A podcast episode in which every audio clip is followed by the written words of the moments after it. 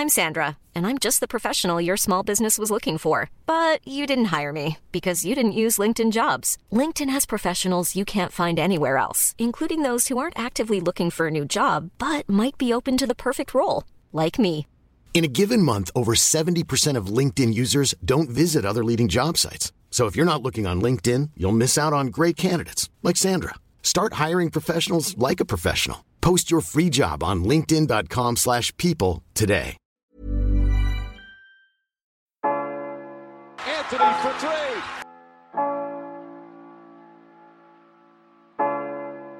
Step back. Walker. It's Lillard. He got the shot off.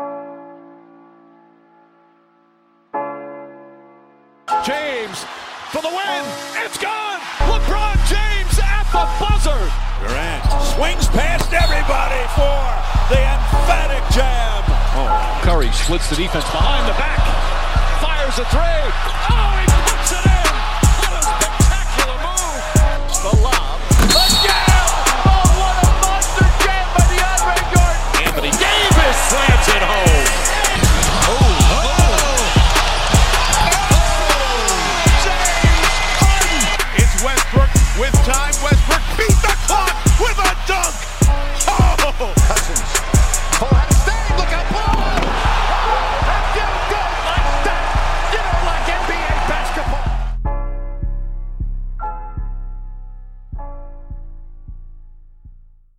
Salut à tous, bienvenue dans l'épisode numéro 56 du podcast Dunk Hebdo. Très heureux de vous retrouver. Je suis de retour, je suis content. Le roi est de retour. Ça va Tom? Ouais, ça va Bien? Il y a Tom avec même tu vois, je suis même plus le, le la, la liste euh, imposée au niveau de l'introduction. Oui, ça va bien. ça va content de revenir euh, après deux semaines. C'est très très long, hein, deux semaines quand t'es habitué depuis presque un an à faire un rythme régulier. Deux semaines, c'est c'est une traversée du désert. Donc je suis content de revenir. J'en profite pour euh, bah, tirer mon chapeau à Alan qui a assuré l'intérim au, au rôle de présentateur et qui a réussi sa tâche avec brio. Et toi, Tom, pour avoir monté les épisodes pendant mon absence. Et Dieu sait que c'est difficile quand on est justement avec Alan. Donc bravo. Merci. Le JM Bravo. appréciera. Le JM appréciera, oui, mais c'est c'est difficile des fois. Petits problèmes sont euh, récurrents. Alors cette semaine, on va parler tous les deux de la finale de conf à l'Ouest, forcément entre les Warriors et les Spurs. Il y a eu un match de jouer, un match extrêmement bizarre. Enfin, d'après moi, on en parlera. Ensuite, on va parler des équipes éliminées, comme tu l'as fait avec Alan la semaine dernière. Les Rockets et le Jazz. Voilà, on va se demander l'été sera fait de quoi pour ces équipes. Et enfin, on va un petit mot sur les Celtics et les Washington, même si, vous le savez, on enregistre le lundi soir, donc nous, on n'est pas au courant du résultat, mais vous, quand, quand vous allez nous écouter, va, Vous le connaîtrez saurez. le résultat. Ouais, vous le saurez. Donc on va, on va essayer d'en parler un petit peu et de se projeter euh, légèrement vers la suite. Comme d'habitude, bah, n'hésitez pas à nous suivre sur les réseaux sociaux, Facebook, Twitter, les plateformes où vous pouvez nous retrouver comme SoundCloud, iTunes ou Stitcher ou Podcast Addict ou euh, etc. Vu qu'il y a à peu près un million de plateformes de streaming sur Internet. Ai, voilà, mon intro est, mon intro est finie. Je suis extrêmement heureux de revenir. Après la pause avec Tom, on démarre le gros morceau Golden State San Antonio. The phone rings. Another peaceful moment is lost. Latifah's chest jingle and set it off. I press pause and the bed is a king. I let it ring four or five times. Answer while I'm puffing my gear. It's Tamika saying hi Nas. I caught a flashback of her asking me was I asthmatic before I tapped that? She offered me dinner under the moon. I said sorry, I made plans that raised boom boom room. Nine push-ups, strength gone at the tenth one. So why hook? Les Warriors tête de série numéro 1. Et oui, Tom, c'est le retour de mes intros très très longues avec 15 000 informations. J'aime bien, j'aime, bien faire comme ça. Un petit plan Ah. à la française. Exactement. Je donne toutes les infos et après, ben voilà, on donne les infos vitales. Les Warriors, donc, bah, tête de série numéro 1, 67 victoires, 15 défaites, face aux Spurs, tête de série numéro 2, 61 victoires, 21 défaites. Trois affrontements en saison régulière entre les, trois, les deux équipes.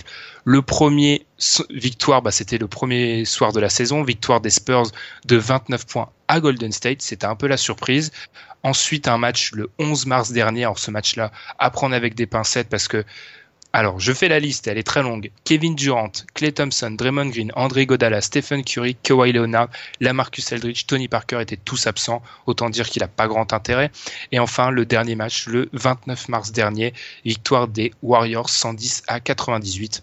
Premier match de la série, c'est joué dimanche soir, victoire 113 à 111 des Warriors dans un match sur lequel on va revenir. Les Warriors, c'est la première attaque et la deuxième défense. Les Spurs, c'est la septième attaque mais la première défense NBA. Alors Tom, maintenant que j'ai donné les informations, cet affrontement entre les Spurs et les Warriors, on l'attend en fait depuis deux ans. Les Spurs, c'est un peu la référence à l'Ouest sur la dernière décennie. Les battre, c'est s'affirmer comme une place forte. Sauf que les Warriors, bah, c'est déjà une place forte, c'est l'ogre de l'Ouest. À tel point que là, je me demande personnellement si cet affrontement tant attendu depuis des années va pas accoucher d'une souris, surtout après un match 1 où les Spurs sont en fait passés tout près, mais vraiment tout près de, bah, de, battre les Warriors à l'Oracle Arena.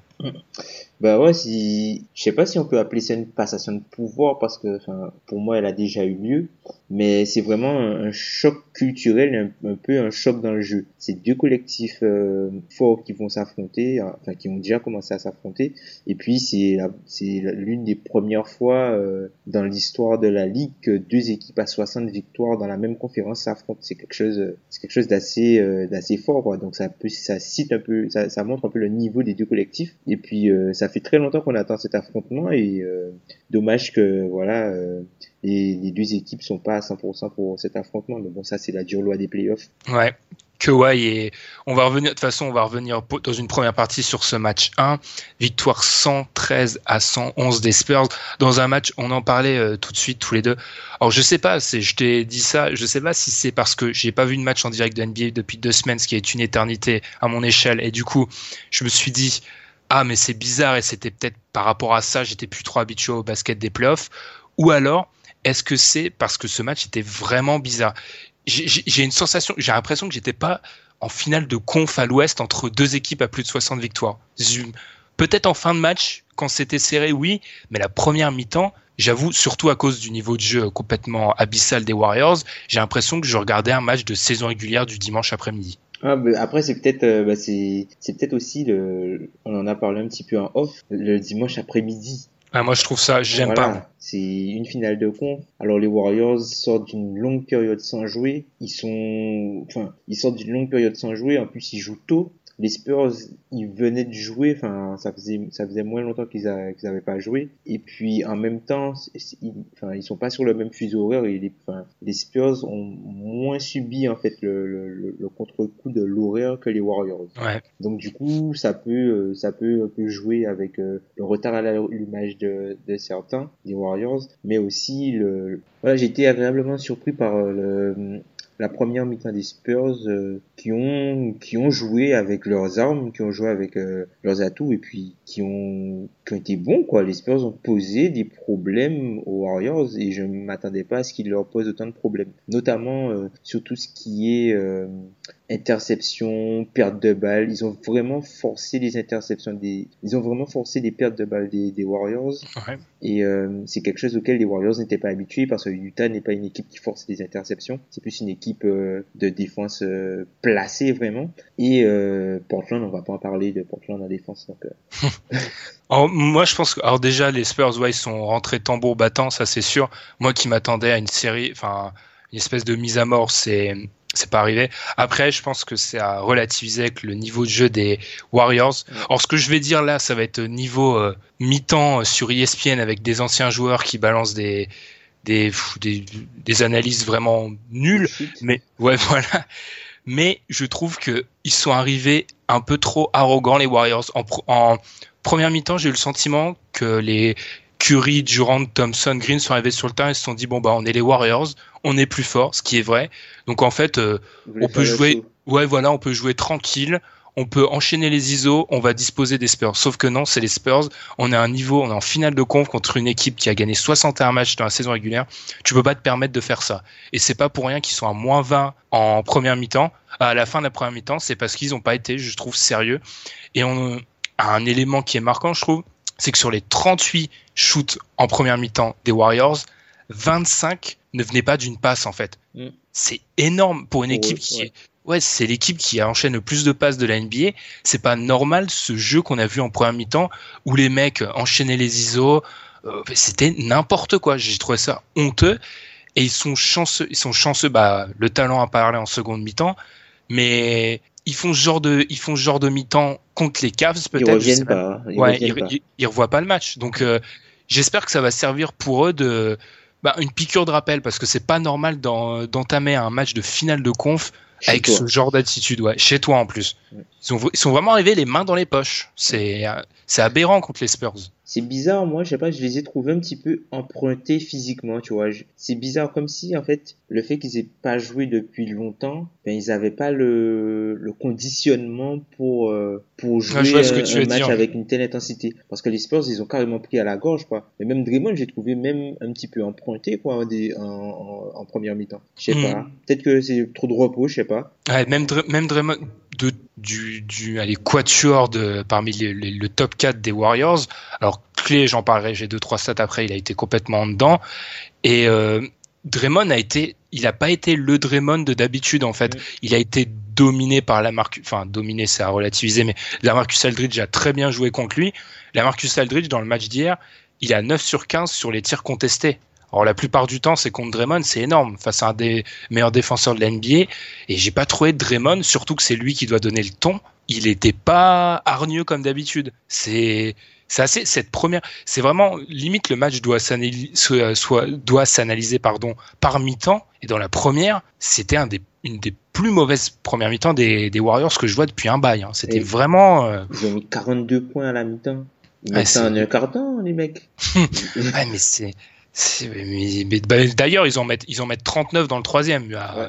tu vois, pour euh, comparer, mais j'ai vraiment été déçu. Et les Spurs, en l'occurrence, ont très bien joué avec en attaquant les rebonds. Ça, c'était bien. 57 en première mi-temps, ils ont 57% des rebonds les Spurs, même, ils ont même 44% des rebonds offensifs. Pratiquement une fois sur deux, ils ont une deuxième chance. Ils les ont pilonné, ouais. Ils les ont pilonnés. Même David Lee était très bon, je trouve. Ils ont vraiment pilonné, ils ont appuyé là où ça faisait mal. Et puis, euh, même Pugazon n'a pas forcément été beaucoup en difficulté. Et puis, la Marcus Aldridge s'est servi de sa taille et a dominé. Après, bon, moi, j'ai, j'ai trouvé ça bizarre, en fait, que les Spurs insistent autant sur à attaquer le meilleur défenseur adverse. Mais bon, c'est une tactique euh, comme une autre. Après, moi, ce que je peux leur reprocher sur le, le jeu, mais après, c'est, on va en parler après, euh, c'est suite à la blessure de Kawhi. En fait, j'ai trouvé que la Marcus Aldridge a été obligé de tenter trop de fédérer, trop de jeux au poste. Il a jamais été servi euh, en face-up. Alors qu'il est plus grand que Draymond, il peut lui chuter de, dessus, quoi. Tu, tu en face du panier, il est déjà,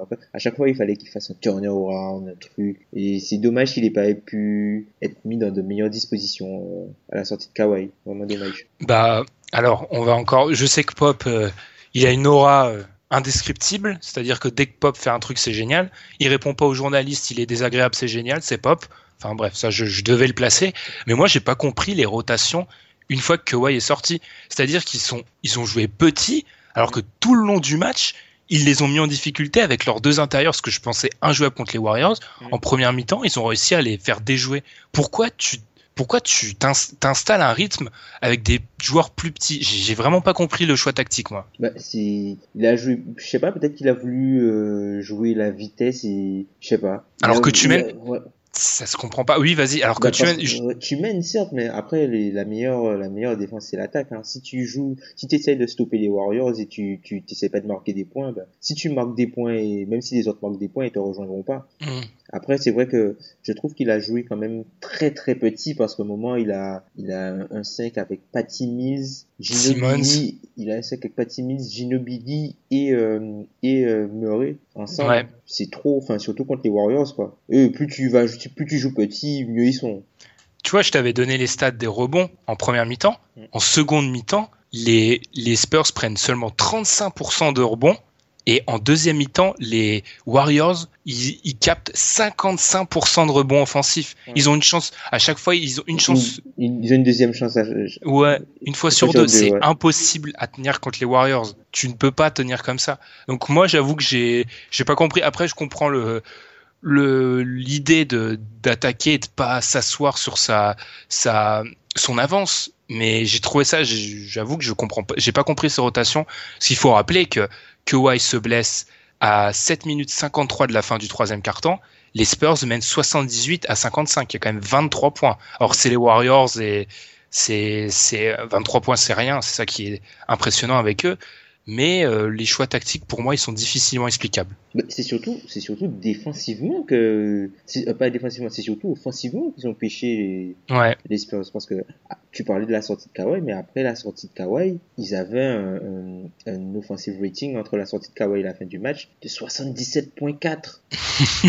non mais non mais non enfin on, on rigole mais 77.4 alors que l'offensive rating des, des Warriors au moment à la sortie de Kawhi de 140. Ouais, non, mais ils ont pété, ils ont, ils ont explosé tout. Euh.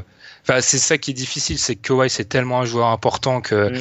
c'est difficile de d'en vouloir aux Spurs d'exploser quand il sort, mais ils ont réellement explosé pour moi. On peut pas juste expliquer la, la fin de match cataclysmique des Spurs avec la sortie de Kawhi, parce que ils mènent peut-être de 23 points au moment où Kawhi sort, mais depuis le retour des vestiaires, on a Curry qui est en feu côté Warriors, et tu, tu sens que ça va revenir très fort. De toute façon, ça, ça se sentait déjà au shoot que prenaient les, les, les Spurs vers la fin euh, ou vers le, le troisième quart. Quand tu sentais que c'était, enfin, t'as des, des shoots au buzzer, t'avais des shoots euh, un peu Ave Maria, t'as as des trois points euh, très contestés qui rentrent.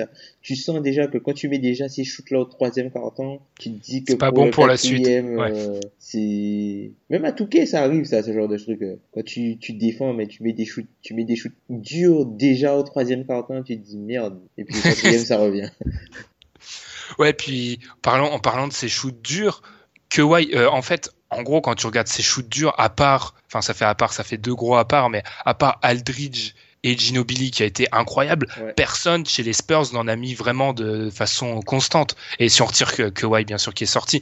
Donc c'est pas un schéma tenable. Ce genre de schéma avec des shoots durs, c'est tenable que si tu as des attaquants euh, plus plus. ouais, voilà. Et en l'occurrence, ils ont que Aldridge encore. Euh, bon, je suis pas fan d'Aldridge, mais là, même l'appeler plus plus, je sais peut-être euh, lui faire un cadeau. donc c'est. Tu peux l'appeler plus plus quand même. Tu peux l'appeler plus plus.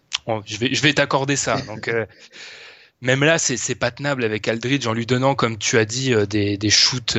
D'ailleurs, ce qui est complètement improbable quand on regarde les stats d'Aldridge, c'est qu'il shoot à 60% sur les tirs contestés hier, mm. mais sur les tirs ouverts, il a 2 sur 9. Ah bah, tu vois. Ce, qui, ce, qui est, ce qui est un peu complètement étrange quand même. Mais après, ça remet en, en perspective, c'est il prend beaucoup de ses shoots en fin de match ou en fin de match, euh, il est fatigué, ça se voit, il joue 40 minutes, il a beaucoup de responsabilités, donc je pense qu'il était un petit peu carbonisé à la fin. Ouais, ben ouais, vu l'intensité du match euh, qui, qui, a augmenté euh, après le, le, run des Warriors, là, le 19-0. C'est pour ça d'ailleurs, Tom. Revenons à la grande question du week-end. Je me suis dit, à combien de points t'estimes une, une, allez, t'es à la mi-temps, t'es face aux Warriors, à combien de points t'estimes une avance qui soit suffisante pour te dire allez le match est fini. Pour moi c'est 42 la réponse. Hein. En dessous de 42 points face aux Warriors, je suis pas serein. Là les Spurs menaient, on a c'est 42 points mais c'est énorme 42 points. Et ils peuvent ils peuvent t'en mettre 21 sur chaque mi-temps, hein, franchement. Mais, attends, mais si tu attends mais 42 points d'avance à la mi-temps? Pour moi j'estime à ça pour être pour être rassuré. Mmh, ouais, bon, je sais pas moi je dirais moi je dirais une bonne enfin je pense ouais 25 hein, 25 je pense que c'est possible hein. 25 Ouais. Ah, je sais pas, moi. C'est que offensivement, les Spurs ont, limite rien mis. Regarde, ils, sont à la mi-temps, ils mettent 60 points et ils finissent quoi Ils mettent 40 points en deuxième mi-temps. Ouais. Ils en mettent 28 dans le troisième, 21 dans le quatrième et 21 euh, au forceps dans le quatrième. Tu vois, ils mettent 50 points, mais enfin, c'est déjà bien qu'ils en mettent 50 sans Kawhi, tu vois. Ouais. Limite, mais c'est juste que l'attaque des, des Warriors, l'attaque, l'attaque et la défense des Warriors était, le combo était trop, trop fort. Sans doute plus la, la défense que l'attaque d'ailleurs. Hum, d'ailleurs, c'est quelque chose qu'on a tendance à sous-estimer. On voit, on voit souvent le beau jeu, mais défensivement, les Warriors, c'est quand même très très très fort. Mais vraiment très très très fort. Ah bah quand ils s'y mettent, euh, ah, ça, ça passe plus quoi. Il y a un moment où et puis c'est bien, c'est aidé par le fait qu'il y avait plus personne pour créer côté Spurs à part euh, Ginobili qui continue des fois à sortir des matchs comme ça improbables. Incroyable. Mais mais Ginobili en 2017, ça a beau être génial et ça fait rêver. C'est pas, c'est pas assez pour battre une équipe comme les Warriors, même s'il faut le rappeler, le match se joue quand même qu'à trois points et que les, les Spurs, les Spurs vont, on va se demander ça, mais est-ce que les Spurs vont pas le regretter là? Parce que on dit souvent que dans une opposition euh, déséquilibrée, parce qu'il faut être honnête, les Spurs ont beau être la tête de série numéro 2, les Warriors sont quand même ultra favoris. Quand on regarde les deux premiers tours où les, Warriors se sont amusés alors que les Spurs ont eu un peu de mal, est-ce qu'ils n'ont pas laissé passer leur chance que souvent l'équipe pas favorite doit profiter d'un match 1 où les deux équipes se connaissent peut-être pas encore euh, bien pour euh, le voler? Là, ils, ont échoué tout juste. Est-ce qu'ils vont pas le regretter et je dis pas à prendre un sweep, mais la série sera moins serrée qu'elle aurait pu l'être euh, s'ils auraient pris un match tout simplement. Ouais, bah après, il y a, y a aussi le, le gros facteur Kawhi Leonard. Ça, c'est quelque chose qu'on peut pas, enfin, on va en parler, on va en parler un petit peu tout à l'heure. Mais si Kawhi ne joue pas le prochain match, je, je pense pas qu'il devrait jouer. Ouais, apparemment, il ne jouera pas. Si, ben voilà, quoi. Si Kawhi ne joue pas le prochain match, ça veut dire qu'il faudra gagner 4 matchs sur les 5 prochains. Ça semble très improbable, voire euh, totalement impossible contre ces Warriors là. Euh, contre ces Warriors là, ça, ça, ça fait beaucoup. Surtout que voilà sur les potentiellement il y en a potentiellement il y en aurait quoi? Il y en aurait encore deux à l'extérieur. Ouais. C'est compliqué. Mais après, euh, enfin, on sait pas. Hein, les Spurs peuvent nous surprendre encore. Hein, ils nous ont surpris. Moi personnellement, ils m'ont beaucoup surpris hier en première mi-temps. Ils peuvent continuer à surprendre. Peut-être que il y a des ils vont sortir euh, des choses. Enfin, il y a des il y a un truc que je comprends pas, c'est enfin le cas d'Edmond qu'est-ce qui se passe avec Deadmon Le fait qu'il n'ait pas joué ben, il joue pas depuis Memphis. Hmm. Depuis, depuis qu'il a été malade, là, il joue pas. Hein. Peut-être des trucs, ouais, peut-être des trucs en interne qu'on sait pas. Hein. Parce que là, c'est la, c'est la période où j'invite tous nos auditeurs à ne croire, ne pas croire absolument les injury reports, parce que, alors, apparemment, jusqu'à hier soir très tard, euh, il était censé ne rien avoir, André Godala, et là on apprend qu'il a une blessure le lendemain. Enfin, c'est des moments où tout le monde joue au poker menteur, donc ça se trouve Deadmon a vraiment un truc, euh, enfin, qui l'empêche vraiment d'être compétitif, et du coup c'est pour ça qu'il joue pas, parce que moi, enfin, clairement les informations qu'on nous donne, j'y crois pas. Je préfère. Mais c'est clair, c'est clair que je pense que, alors, est-ce que ça marchera sur deux matchs, on sait pas, mais c'est peut-être ça la clé pour les Spurs c'est jouer grand et obtenir des rebonds, des secondes chances, comme ils l'ont fait en fait. C'est adopter le même type de jeu qu'en première mi-temps, tout simplement. Oui, mais après, en première mi-temps, on n'avait pas les Warriors habituels. C'est-à-dire qu'ils étaient trop fancy, tu vois, ils étaient trop... Euh, c'était les Raptors en fait. Le, nombre de ballons qu'ils ont perdu sur des cuts, sur des trucs comme ça, c'est pas des choses qui leur arrivent d'habitude ça. Ouais, les actions, ils regardent pas la balle, ça c'est quand même euh, c'est incroyable ça. Des ballons en touche ou des, des, ballons envoyés n'importe comment qui, qui bloquent le système. Enfin, c'est moi franchement ça faisait très longtemps que j'avais pas vu les Warriors jouer comme ça. Ils étaient rouillés, ouais. Ouais. Et là, je pense que ben là, le, vu ce qui, vu la fin de match qu'ils ont sorti là, euh, je pense qu'ils sont lancés vraiment. Euh, ça leur a fait une petite piqûre de rappel, comme t'as dit. Et puis, euh, ben bon, là, faut qu'on parle quand même de la de, de la potentielle blessure de Kawhi. Alors, mm. exprès ou pas exprès, enfin, il y a beaucoup la polémique. Il y, y, a une polémique. Franchement, enfin, en en parlant off, je trouve que c'est, c'est, on le met sur le dos de, de Pachulia au CV tout simplement parce que je suis sûr que si c'était arrivé avec genre LeBron James ou quelque chose comme ça, personne n'aurait pensé que c'est un truc euh, fait volontairement quoi. Personne n'aurait ça à l'idée. C'est à la tête du client. Ouais. Voilà, on l'a vu avec Alor Ford, ça s'est fait. Personne n'a dit que oh, Alor Ford ouais c'est un joueur euh, machin, euh, il a fait volontairement. Après c'est c'est assez cocasse de voir que ça arrive ça arrive aux Spurs qui ont qui ont un certain numéro 3 dont le maillot est retiré, qui était un coutumier du fait.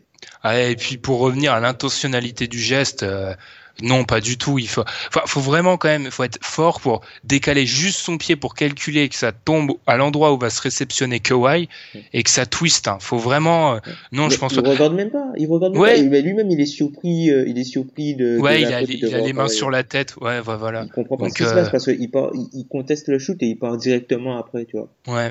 Donc voilà, faut pas créer de D'ailleurs, Kawhi, euh, bah, fidèle à lui-même, a été très classe. A dit. Alors par contre, il a dit que c'est pas un, joueur dirty, euh, Pachulia. J'irai pas jusque là parce que autant je pense qu'il le fait pas exprès, mais je pense que c'est pas un joueur euh, toujours très propre, Pachulia. Mais là, sur le coup là, il a, il a rien de c'est pas de sa faute, tout simplement. C'est un geste euh, qui arrive, euh, ouais, ça arrive des dizaines de fois euh, sur les terrains. Malheureusement, là, plus ça arrivait sur une des stars de la série, bah, c'est dommage, mais faut, ne cherchez pas de polémique où il y en a pas. Voilà, en plus, c'est arrivé, c'est arrivé dans le même match à Curry quand il a shooté, et puis Aldridge sur le close-out, ben, Ouais. il retombe sur son pied. Bon, Curry n'est pas blessé, mais c'est arrivé. Personne n'a dit qu'Aldridge le fait ex- l'a fait volontairement, tu vois. Ouais. Mais c'est dommage pour l'intérêt de la série, malheureusement. Exactement, parce que bah, c'est là où j'allais en venir. Kawhi avait fait un bon début de match malgré que. Alors, je sais pas si tout le monde expliquait que sa cheville allait mieux, mais moi, je l'ai trouvé un chouïa en dessous. Alors, ça restait un super. Il a fait une super première quand même, tu vois. Ouais, c'est Kawhi, mais peut-être au niveau de l'explosivité et tout, je l'ai trouvé peut-être un peu en dessous. Mais il avait été pas mal sur KD, parce que KD fait pas une première mi-temps géniale, Ouais. géniale. Et d'ailleurs, il commençait à faire du mauvais KD, c'est-à-dire vouloir prendre le match en main, alors que il est justement Warriors pour éviter ce genre de situation. Exactement, pour avoir des coéquipiers d'un niveau euh, ultime, j'ai envie de dire, pour pas avoir à, à jouer au, au Hero Ball tout simplement. Et là, sans Kawhi, bah, c'est horrible parce qu'ils perdent le, le joueur qui est censé arrêter la menace, enfin quelle qu'elle soit, euh, si enfin bref, il est censé arrêter euh, un joueur euh, dominant en attaque et le meilleur joueur quand il s'agit de se créer son shoot. Ce qui explique les difficultés en deuxième mi-temps en attaque. Si tu le perds, ou même s'il revient en match 3 et 4 moins bien, j'ai quand même, j'ai du mal à, en fait, vu après ce premier match, j'ai du mal à m'imaginer les Spurs en voler plus qu'un, tout simplement. Après, il est, le pire, c'est que, enfin, Kawhi, là, là, quand il affronte Durant, t'as l'impression qu'il est totalement décomplexé, en fait. Il l'attaque. Contrairement à l'année dernière, ouais. Il l'attaque, mais vraiment, quoi. Il l'attaque. Et il a pas peur de l'attaquer, quoi. Alors que oui, l'année dernière, sa série, euh, on en parle peut-être pas, on en a, on n'a peut-être pas assez parlé de ça, mais c'est vrai que la série euh, Thunder contre Spurs, une des raisons qui explique le- l'upset, c'est que les, le duel Kawhi euh, Durant, il est largement dominé par KD. hein. Et largement, c'est, un euphémisme. hein. Après, c'est surtout dans, c'est c'est surtout dans, dans l'impact, en fait. C'est que Ouais. KD était, ils ont pas forcément beaucoup joué l'un contre l'autre, même si quand ils ont joué l'un contre l'autre, c'était plus à l'avantage de KD, mais c'est surtout que sur la série, Durant était très très largement le meilleur joueur sur le terrain. Alors que là, c'est horrible parce que Kawhi sort de deux séries où il est exceptionnel. Donc le perdre euh, déjà, euh, enfin déjà le perdre dans ce, ce match contre les les Rockets que, que les Spurs ont quand même réussi à gagner, ça c'est incroyable. Mais là, le perdre face aux Warriors où tu sais que t'as aucune marge de manœuvre, c'est-à-dire pour battre les Warriors, c'est simple. que tu faut que tu sois parfait exactement et espérer que soit à 80%, à, so- à 85%, on va pousser. Là, sans Kawhi, des Spurs à 100%, cou- à 100% sans Kawhi, j'ai peur que ça ne, ça ne batte pas les Warriors parce que tout simplement, comment tu veux jouer quand t'as pas de solution pour Kevin Durant, quand t'as plus, t'as pas de solution pour euh, Stephen Curry, quand t'as pas de solution pour Clay Thompson qui a été certes complètement photomatique, c'est c'est pas tenable, c'est pas tenable et Popovic a beau être un génie, euh, il, il trouvera rien. Je je vois honnêtement pas ce qu'il peut me sortir là de crédible pour gêner les Warriors, juste les gêner. Hein. Je vois je vois plus, je vois pas la solution. Là. Et surtout, tu perds ton meilleur attaquant. Ouais. C'est surtout, tu perds ton meilleur attaquant, quoi. Alors que c'est autant en défense tu peux faire des choses, mais c'est en attaque où t'auras peut-être du mal à suivre les Warriors. Parce que pour remplacer Kawhi, le drop-off est, il est terrible, hein. Enfin, Ah bah c'est violent là, hein. c'est Alors chutes oui, du tu- Niagara. Voilà, tu peux, tu peux mettre un peu de, de, de création. Tu peux mettre un peu de création avec euh, Ginobili ou Jonathan Simmons. Mais même, ils sont petits, entre guillemets, pour, euh, pour jouer le 3. Hmm. Sont petits. Bah. Tu devrais sortir peut-être du Bertans. Et encore, Bertans, c'est pas, c'est pas un joueur qui joue beaucoup balle en main aux Spurs. C'est plus un joueur de fin de système. Enfin, ça va être compliqué, hein, là. Ça rejoint un peu ce que tu avais dit dans, dans des proportions moins grandes, hein. mais ce que tu avais dit par rapport au Jazz, c'est-à-dire si le Jazz se prenait un run contre les Warriors, ils peuvent pas répondre. Là maintenant, sans Kawhi ou avec un Kawhi diminué, parce que alors on, on explique qu'il sera absent qu'un match, mais il faut pas s'attendre à ce que match 3 et 4, il soit, il pourra 100%, faire, ouais. ouais voilà, il pourra peut-être faire des bons matchs, mais il sera pas à 100%. Avec un Kawhi diminué ou sans Kawhi, les Warriors font un run, je vois pas les Spurs avoir les- la capacité de même tenir ou pas se faire engloutir. Ils vont se faire engloutir. On l'a vu hier, le 19-0. Alors, mais les Warriors, quand ça démarre comme ça, mais c'est intouchable. Et c'est triste, hein, mais c'est horrible. Et comme d'habitude, quand il s'agit des Warriors en playoff actuellement, on n'a rien à dire. C'est parce qu'ils sont juste trop forts. Et même une équipe des Spurs qui a plus de 60 victoires et qui a un candidat MVP crédible, qui sera peut-être plus là, mais un collectif immense, mais t'as l'impression qu'ils ont pas de solution. C'est absolument incroyable là, ce qu'on vit là. Ils ont pas de solution. Enfin, pff, je, suis, je suis perdu moi. Enfin, Comme à- qui peut prendre feu. euh, Ouais. Tu te rends compte que Clay Thompson hier, la stat est incroyable, je trouve. Clay Thompson dans les tirs euh, contestés hier. Alors Alors c'est certes des tirs contestés, mais il est à 0 sur 7. Mm. Ça, ça va pas, ça va pas, ça, ça va pas se reproduire. Hein. Faut, il faut est être clair. vital, il est vital en fait, parce que c'est sa présence, Effray. sa ouais. présence effraie et gère euh, une occupation des défenseurs qui permet à, Stephen Curry et à, à, à, Kevin Durant d'avoir beaucoup plus d'espace pour opérer. C'est-à-dire que quand Clay Thompson est, est quelque part sur le terrain, tu peux pas doubler le mec qui est à côté. Il y a, il y a d'autres trucs qui sont, bah, comme ce 0 sur 7, il y a d'autres trucs qui sont, qui vont pas se reproduire. C'est l'incapacité des Warriors à défendre le cercle, où les Spurs mettent 12 sur 13 en, au- à la fin du troisième. Je crois qu'ils étaient à 12 sur 13 dans la raquette. Mm. Ça va pas se reproduire, ça non plus. Il y a plein de choses qui ont, qui ont penché en faveur des Spurs, qui risquent de pas pencher en leur faveur dans les prochains matchs. Et ça, ça me fait, ça m'effraie vraiment, moi. T'as- t'as- T'avais un peu de l'impression de revoir un peu le premier match de la saison, quoi, limite. Le- Ouais, exactement. L'opener, quoi. Le, le premier match de la saison où les, les Warriors se font démonter par, par les Spurs. Sauf que là, ben, il y a eu la blessure de Kawhi, le tournant, et puis euh, les Warriors se sont réveillés. Et puis, quand les Warriors se réveillent, ben, Puis ils se connaissent même- mieux. ouais. Faut quand même revenir, hein, quoi, de, de, de, de moins 23 dans le troisième quart-temps. Faut revenir. Ouais. Il faut Ouais, et puis- revenir. Il, faut revenir. Puis Curry a pris. Curry fait un match. euh, Curry, on- je trouve qu'on le tape injustement en playoff. Mais là, début du troisième, en fait, t'as compris que là, il s'est dit bon bah c'était bien marrant là, ces deux premiers cartons. Voilà, vous avez marqué votre soixantaine de points, on a bien rigolé. Mais maintenant, je prends le match en main. Et sur les cinq premières minutes du du troisième, tu comprends que là, les Spurs, ils vont devoir jouer à un très haut niveau parce qu'autrement, ça va pas passer. Et ils ont eu la blessure de Curry après, qui est malheureuse, mais impressionné par euh, le, la deuxième mi-temps de Curry, moi, vraiment. Mais c'est après c'est c'est le- c'est un joueur extraordinaire Curry mais c'est le 3 points en fait qui fait mal. C'est vraiment Ouais. les 3 points font vraiment mal parce que les runs se font très rapidement en fait. Ah, c'est, Mais ça va- ils- ça va prennent trop les vite. rebonds- ils prennent les rebonds longs, tout de suite ils dégainent à 3 points. Enfin en plus généralement quand, quand les mecs prennent un rebond long, t'as toujours un mec soit en tête de raquette soit euh, un peu dans dans dans dans le petit arc qui traîne, c'est un shoot ouvert quoi limite quand le rebond est long. Et laisser un shoot ouvert aux Warriors. Juste pour dire, les Warriors hier sur les shoots ouverts, c'est 55% de réussite. hein. Donc les laisser euh, ouverts, c'est pas l'idée, euh, l'idée incroyable. hein. C'est, ça va, tu vas payer et. Et même KD qui a pas été très bon, KD qui a pas été très bon euh, de, de loin, enfin, il a pas été très très très adroit euh, de loin. À un moment, il a Mm. 1 sur 6, mais il va chercher les fautes, il provoque, il est, il est agressif. Enfin, tu sens que les, les Warriors se sont vraiment réveillés euh, en deuxième mi-temps. T'avais Ouais. vraiment une équipe, l'équipe avait envie d'aller chercher la victoire. Ils étaient pas, enfin, ils étaient pas résignés, tu vois. euh. Hmm. Après, c'est bien, c'est bien qu'ils aient ce genre de réaction et c'est positif. Mais après, c'est, c'est souvent le cas avec ces équipes ultra dominantes, c'est qu'elles ont besoin d'être euh, accrochées pour se réveiller. Mais là, j'ai, je regrette qu'on ait eu besoin de cette première mi-temps pour que les Warriors se donnent vraiment. J'aurais voulu que dès le premier match de cette série, ils imposent leur marque. Ils l'ont pas fait. Bah, c'est dommage, mais à la fin, ils gagnent. Mm. Donc euh, voilà, on va. Les vieux, les, les réacs diront que. Et d'ailleurs, je suis d'accord. Pour une fois, je suis d'accord avec eux que le plus important en playoff, c'est le nombre de victoires. Et le compteur est à 1 pour les Warriors et à 0 pour les Spurs. Donc, euh, peut-être la stat la plus importante de toutes. Mais je suis quand même déçu de la première mi-temps des Warriors. Et c'est pas normal, en fait. Je trouve que c'était limite un manque de respect des, envers les Spurs. Mm. Ouais, puis, ils ont joué qu'une mi-temps, ils jouent qu'une mi-temps et ils, ils comblent un déficit de plus de 20 points, quoi. Enfin, Ouais. c'est, franchement, euh, après les, les, les Spurs, c'est, vraiment dommage pour eux parce qu'ils ont eu, ils ont eu les ballons pour, euh, ils ont eu les ballons pour gagner le match, hein, en plus, hein. Mais oui, oui, Ils, mais. ont, ils ont eu des ballons pour gagner le match, malheureusement, ça tombe pas dedans et puis ils sont, ils sont courts et puis Curry tue le match, quoi. Puis j'avoue que je comprends toujours pas, je l'ai déjà dit, les rotations de, de Popovic. Il y a, il y a deux, trois trucs pour moi qui sont pas logiques en seconde mi-temps. Euh, Jouer petit, euh, sortir de ton système à deux intérieurs alors que ça a marché. Ça, alors certes, le système à deux intérieurs face à des Warriors qui commençaient à être en feu, t'aurais payé en attaque, mais au moins t'aurais, repro- t'aurais pu reproduire le schéma où tu chopais des, des Des rebonds rebonds. en attaque.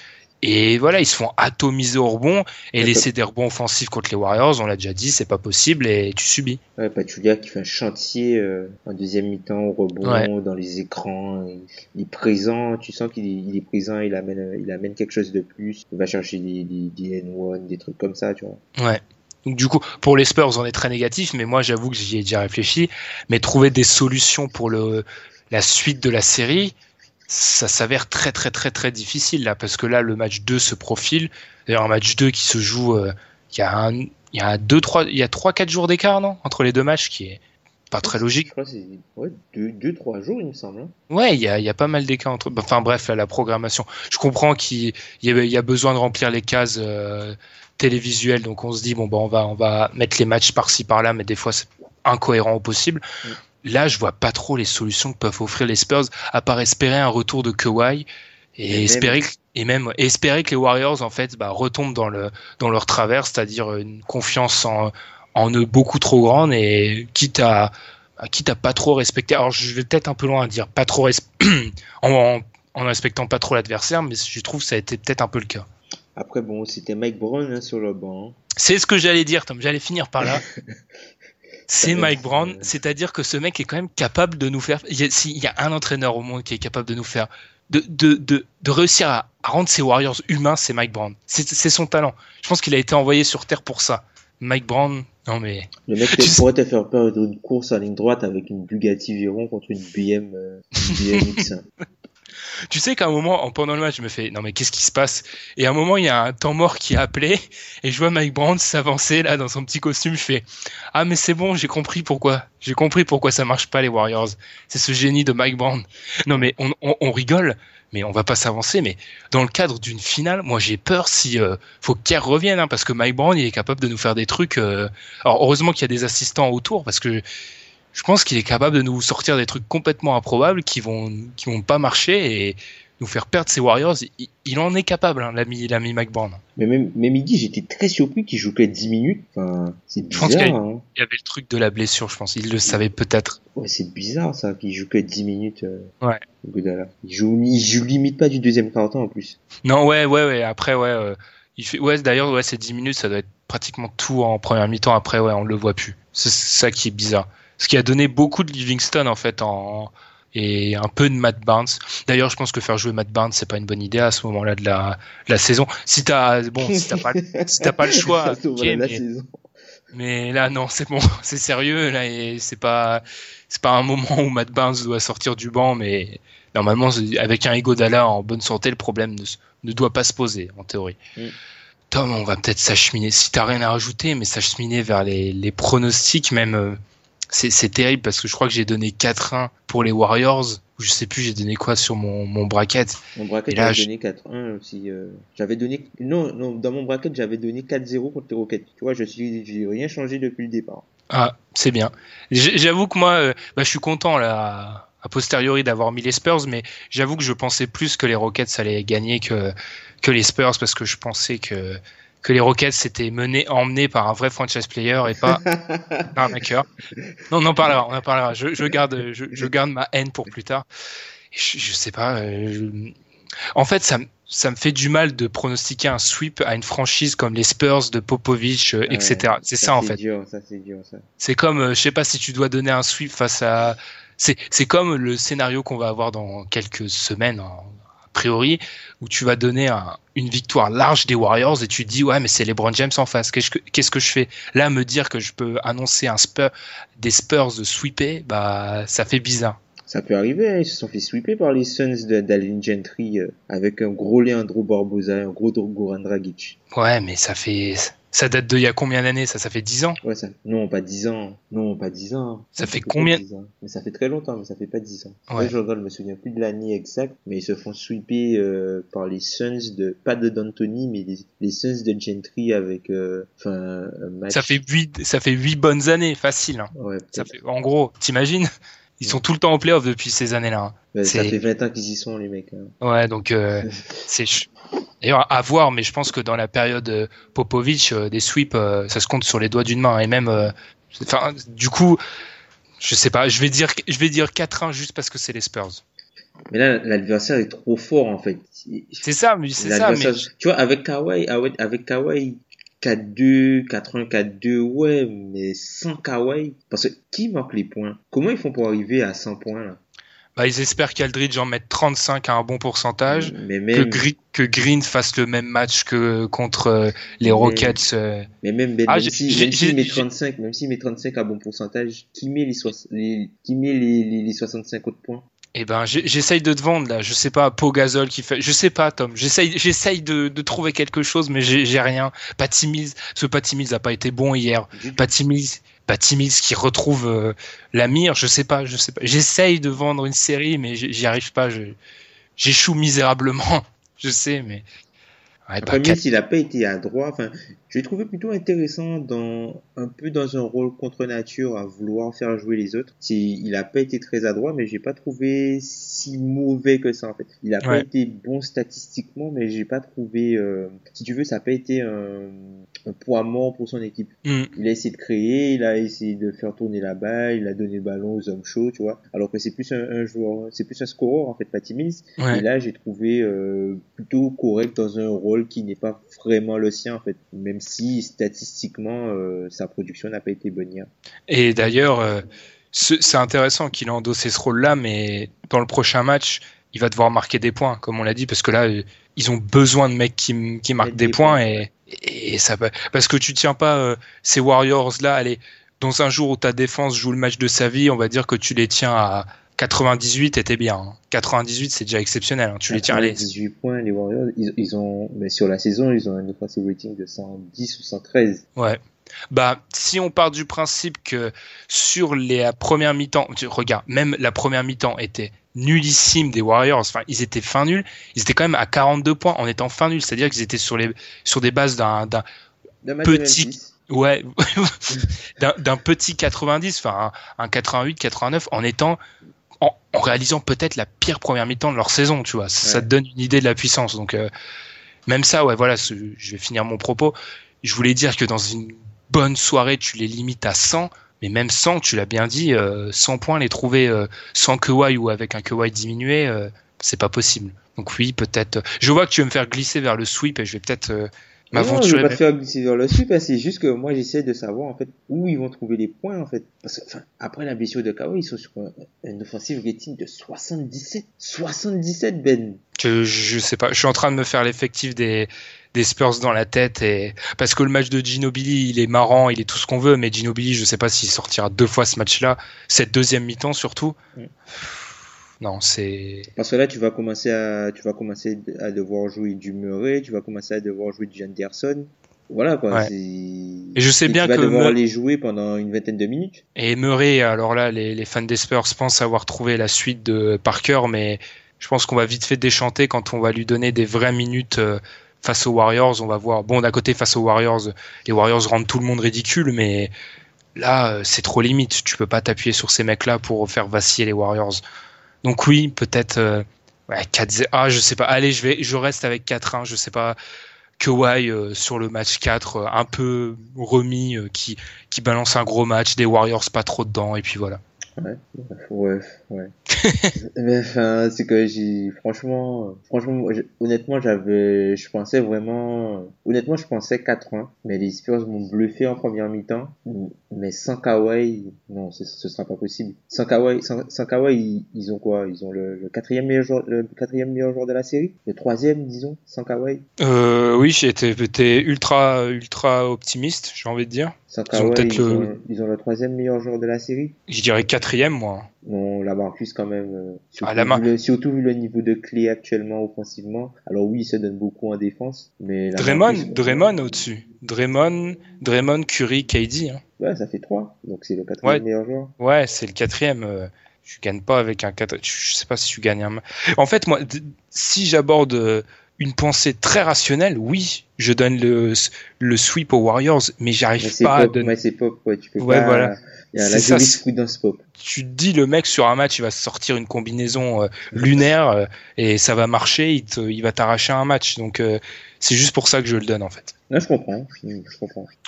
Et du coup, bah, Tom, toi, tu. Moi, Tu je, donnes- pense, je pense le sweep, malheureusement. Ah, d'accord. Le Kawhi avec un Kawhi diminué, un Kawhi diminué face à, face aux Warriors quoi. C'est pas voilà quoi, c'est pas c'est c'est pas le le, le c'est pas le premier venu quoi les Warriors. C'est vraiment Mm. euh, une des meilleures équipes. mieux, euh, voilà, c'est une des meilleures équipes limite de l'histoire quoi. Enfin, cette équipe, Ouais. ce que l'équipe a réalisé cette saison, c'est l'une des meilleures performances de l'histoire au niveau des points des- du différentiel, au niveau des passes. Enfin, c'est, je sais pas si tu tu, tu peux pas ne pas tu peux pas tu peux pas jouer cette équipe là sans être à, à 110% et encore parfois tu as des équipes qui sont à 110 120% qui tiennent quoi? Une mi-temps? Ouais, c'est ça. donc euh, ouais, malheureusement ce sera ce sera un sweep malheureusement euh, pour moi. Ok, bon bah preview un peu morose hein, de cette euh, série, parce qu'il y a la blessure de Kawhi, il y a toujours, euh, on cherche, mais on reviendra sur ce Parker qui point. est blessé aussi enfin c'est Parker qui ça blessé, fait ouais. un plus, tu vois, ça, ça compte. On en a pas Ouais. parlé, mais ça, ça compte. Parce que les minutes que ces gars-là prennent, ben, ils sont pris, elles, elles sont prises maintenant par des gars qui jouent pas beaucoup. Et les minutes qui sont prises par les gars qui jouent pas beaucoup, elles sont prises par des gars qui jouaient pas du tout. Et ouais, et faire jouer du des gens de Temeray, du Kyle Anderson, euh, non, En je- finale de conférence, finale de conférence contre les Warriors. euh, bref, bref, on va enchaîner là parce qu'on perd, on perd beaucoup de temps sur cette série qui a des choses à dire, hein, mais ensuite après la pause, on va on va parler des équipes éliminées, Utah Rockets, et on va discuter bah, de leur euh, leur été qui risque d'être alors côté Houston, on va dire que ça va être tra- tranquille. Il y a des dossiers tranquilles, mais alors côté Utah, là il va falloir euh, va falloir bosser parce qu'il y a pas mal de, de casse-têtes euh, à prévoir. Predator, predator. I kill, I murder, slay, etc., etc. I cop any gun and kill for my daughter. I go Rambo for real for my daughter. 2015, I made two mil for my daughter. Now these pussy ass niggas trying to steal from my daughter. What the f? Post trap, so I'm getting back to it. No, nigga, this ain't no trap music. Soul rhythm blues with a slap to it. Watch how young Pen Griffey put his back to it. Alors, comme on l'a dit, on va s'intéresser à deux dossiers, Utah-Houston, deux équipes éliminées bah, à l'ouest par les deux équipes dont on a parlé dans la longue séquence précédente. On commence par Utah, Tom, première équipe éliminée. Alors là, pour parler de dossier, là, il y a du dossier. Alors le plus emblématique, Gordon Hayward, il a une option l'année prochaine à 16 millions, il va la décliner, c'est obligé. On a aussi George Hill, le meneur qui est free agent, un, un été très mouvementé avec des joueurs à payer. Et oui, des joueurs à payer. Donc du coup, ils arrivent euh, au bout de leur construction qu'ils avaient entamée euh, après leur dernière campagne de playoff. Après leur, leur dernière campagne de playoff où ils étaient menés par Al Jefferson et Paul Millsap. Et ils ça a l'air d'être... J'ai l'impression que cette époque, c'était il y a une éternité. hein. Mec, Randy Foy, euh, Diab, Foy. Salamen. Oula, ouais. Oui, oui, oui, c'était bien ça. Et Gordon Hayward qui, qui, voilà, quoi, qui était un jeune, euh, un joueur role, un jeune role player à l'époque. Ah ouais, ouais, ça fait ça fait loin tout ça. Maintenant, faut le payer un contrat. Est-ce que bah c'est une des questions. Est-ce qu'il prend le contrat max? Ah, moi, je pense qu'il le prendra, hein. Moi, je trouve qu'on le dénature complètement. Après, j'ai peut-être, euh, comme d'habitude, dans pas mal de domaines, peut-être une vision beaucoup trop fermée. Mais pour moi, le contrat max, ça se ça se balance pas à n'importe qui euh, dans la ligue. Sauf Alors que, après- ouais, vas-y, vas-y. Bah ouais, je sais ce que tu vas me dire. Si quelqu'un lui donne, t'es dans l'obligation de. Oh, c'est c'est même pas ça en fait, c'est que moi en fait quand je regarde le, le contrat max, après tu vas me dire que je suis peut-être pas forcément très objectif vu ce qui s'est passé avec Mike Conley. En fait, le Vas-y. C'est la valeur que le c'est pas uniquement une valeur sportive en fait, c'est la valeur que le joueur représente pour la franchise et en gros ce que ça la valeur qu'il a si elle le perd. Concrètement, Je vois, oui. concrètement, on va faire un petit aparté sur Memphis. Si Mec Conley était parti l'an dernier, qu'est-ce qui se passe? Tu prends Rondo, tu n'as pas de choix de draft, tu fais comment? Vois ce que tu veux dire. Alors en fait, que là, obli- ouais, voilà, t'es obligé de, enfin, et puis c'est ce qui représente en fait pour la franchise. Gordon Hayward pour Utah, il représente un joueur, il représente la, la, la, la face de la franchise. Alors il n'a pas la même valeur pour les franchises extérieures qui le voient plus comme un lieutenant de leur star, pas forcément comme leur, super- leur superstar, mais Gordon Hayward pour Utah, c'est le le joueur sur lequel la franchise est bâtie. Donc est-ce que tu vas refuser, est-ce que tu, perds le joueur sur lequel tu as bâti ta franchise depuis tant de temps et sur lequel tu, espères pouvoir passer des caps dans les 5, 6 prochaines années pour 10 millions l'année? Ça, se comprend parfaitement. Moi, c'est juste, j'ai du mal si les prix s'envolent, j'ai du mal avec un joueur excellent. Chaque année il progresse et chaque année il montre il monte dans la hiérarchie des ailiers, mais j'ai du mal à lui donner de l'argent, sachant que c'est pas un top 7-8 joueur NBA et partant de ça, par définition, t'as limite aucune chance de gagner un titre si t'as pas un des 7-8 meilleurs joueurs de la ligue. Donc après, je sais que moi je suis déconnecté parce que il m'a pris, ça m'a pris du temps pour comprendre qu'en fait dans la NBA il y a peut-être 30 équipes, mais les 30 ne peuvent ne peuvent ne, pas, jouer le titre. Euh, ouais, elle joue pas tout le titre en fait. J'ai pris du temps à comprendre ça et là, ce que je dis, ça prouve toujours que je l'ai pas complètement intégré ça. Mais j'ai du mal, si les prix s'envolent, euh, j'ai du mal à le re-signer, même pour tout ce qu'il représente en fait. Parce que je me dis, qu'est-ce qui t'empêche que Rudy Gobert devienne cette face de la franchise? Certes, mais qui va venir jouer avec Rudy Gobert à Utah?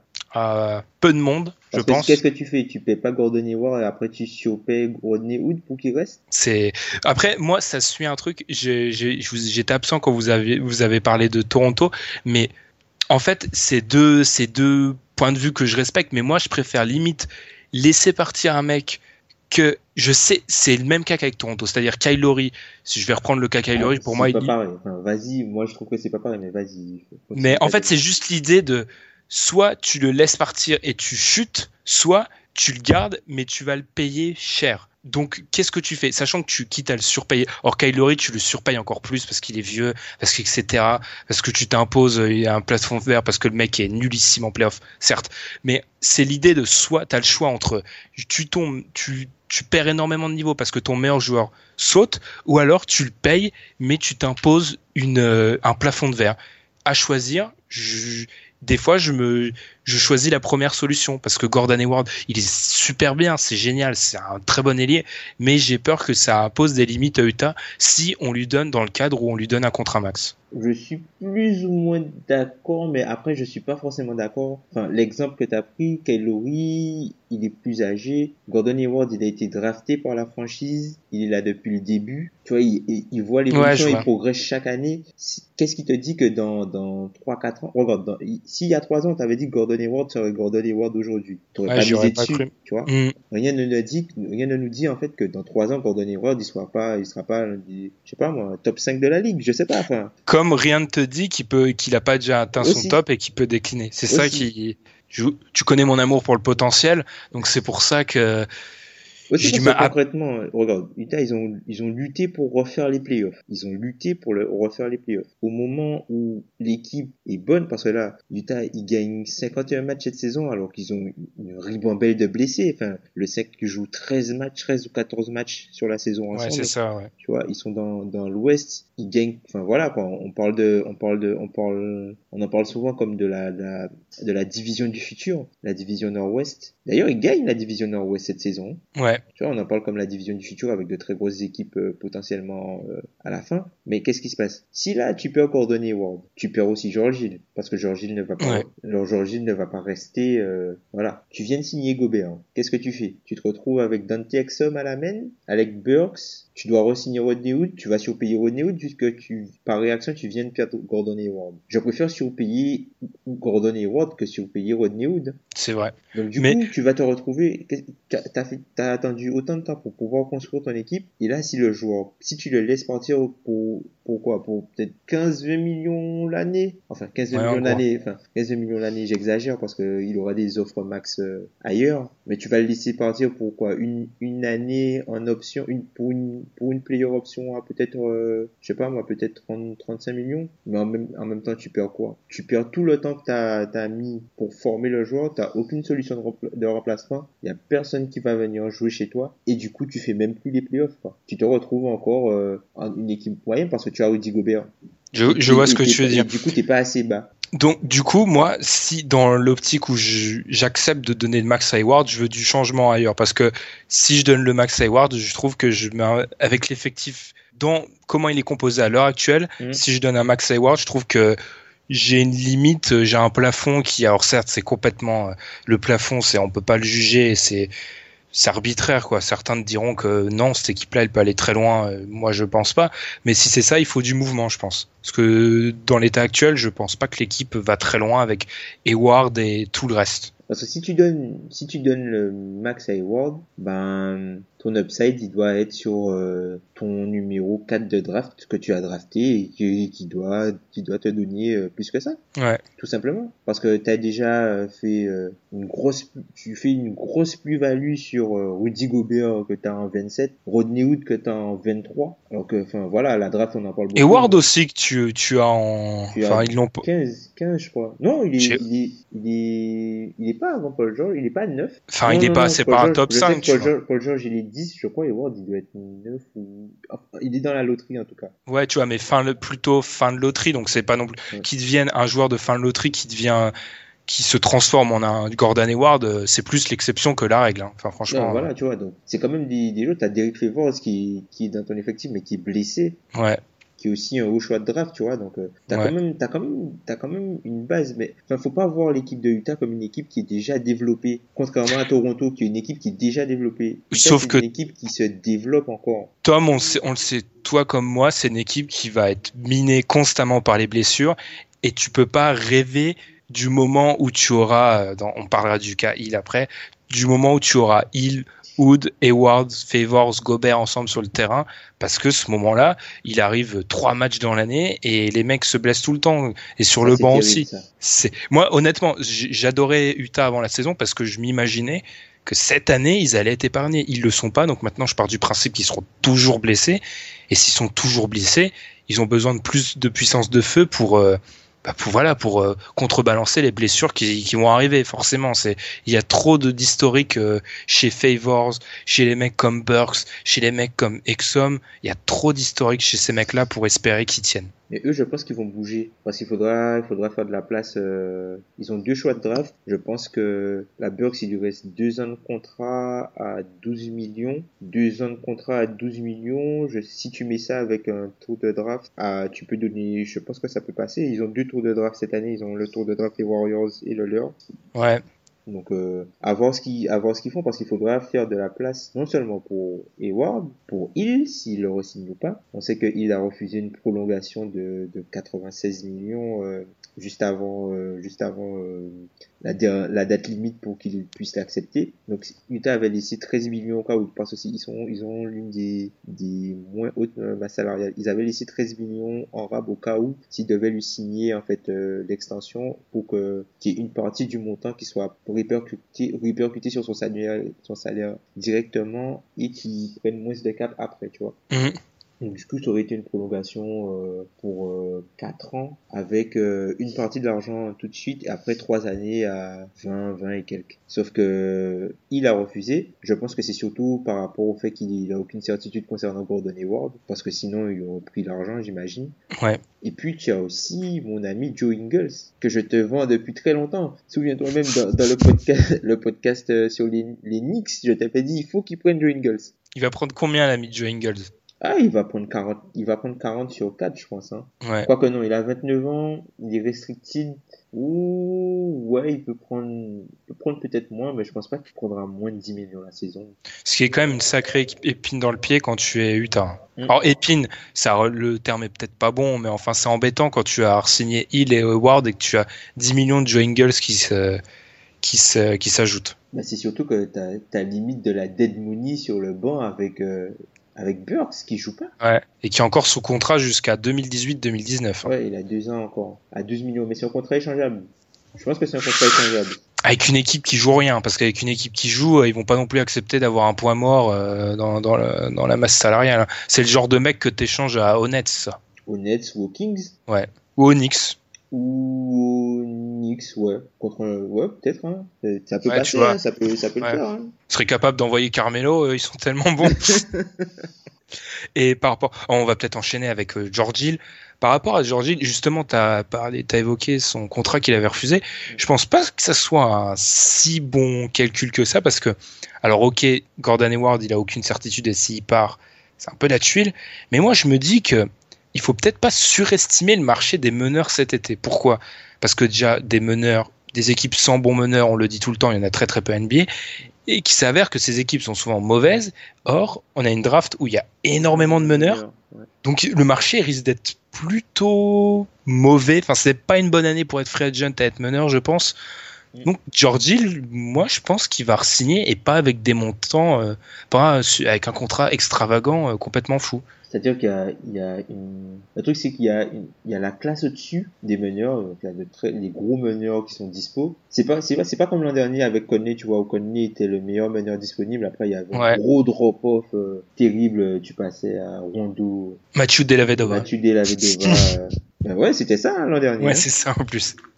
C'est ça, alors que là, cette année, ben, t'as du, t'as du bon meneur sur le marché, t'as du Holiday qui est plus dans, justement, dans, dans le range Georgie, t'as, euh, après t'as des, t'as le meneur NBA euh, moyen, entre guillemets, euh, Tig, aussi, qui Ah, toujours, bien. tu vois, dans la, dans, dans la zone, euh, Je me demandais où tu m'amenais là avec le jeu meneur NBA moins.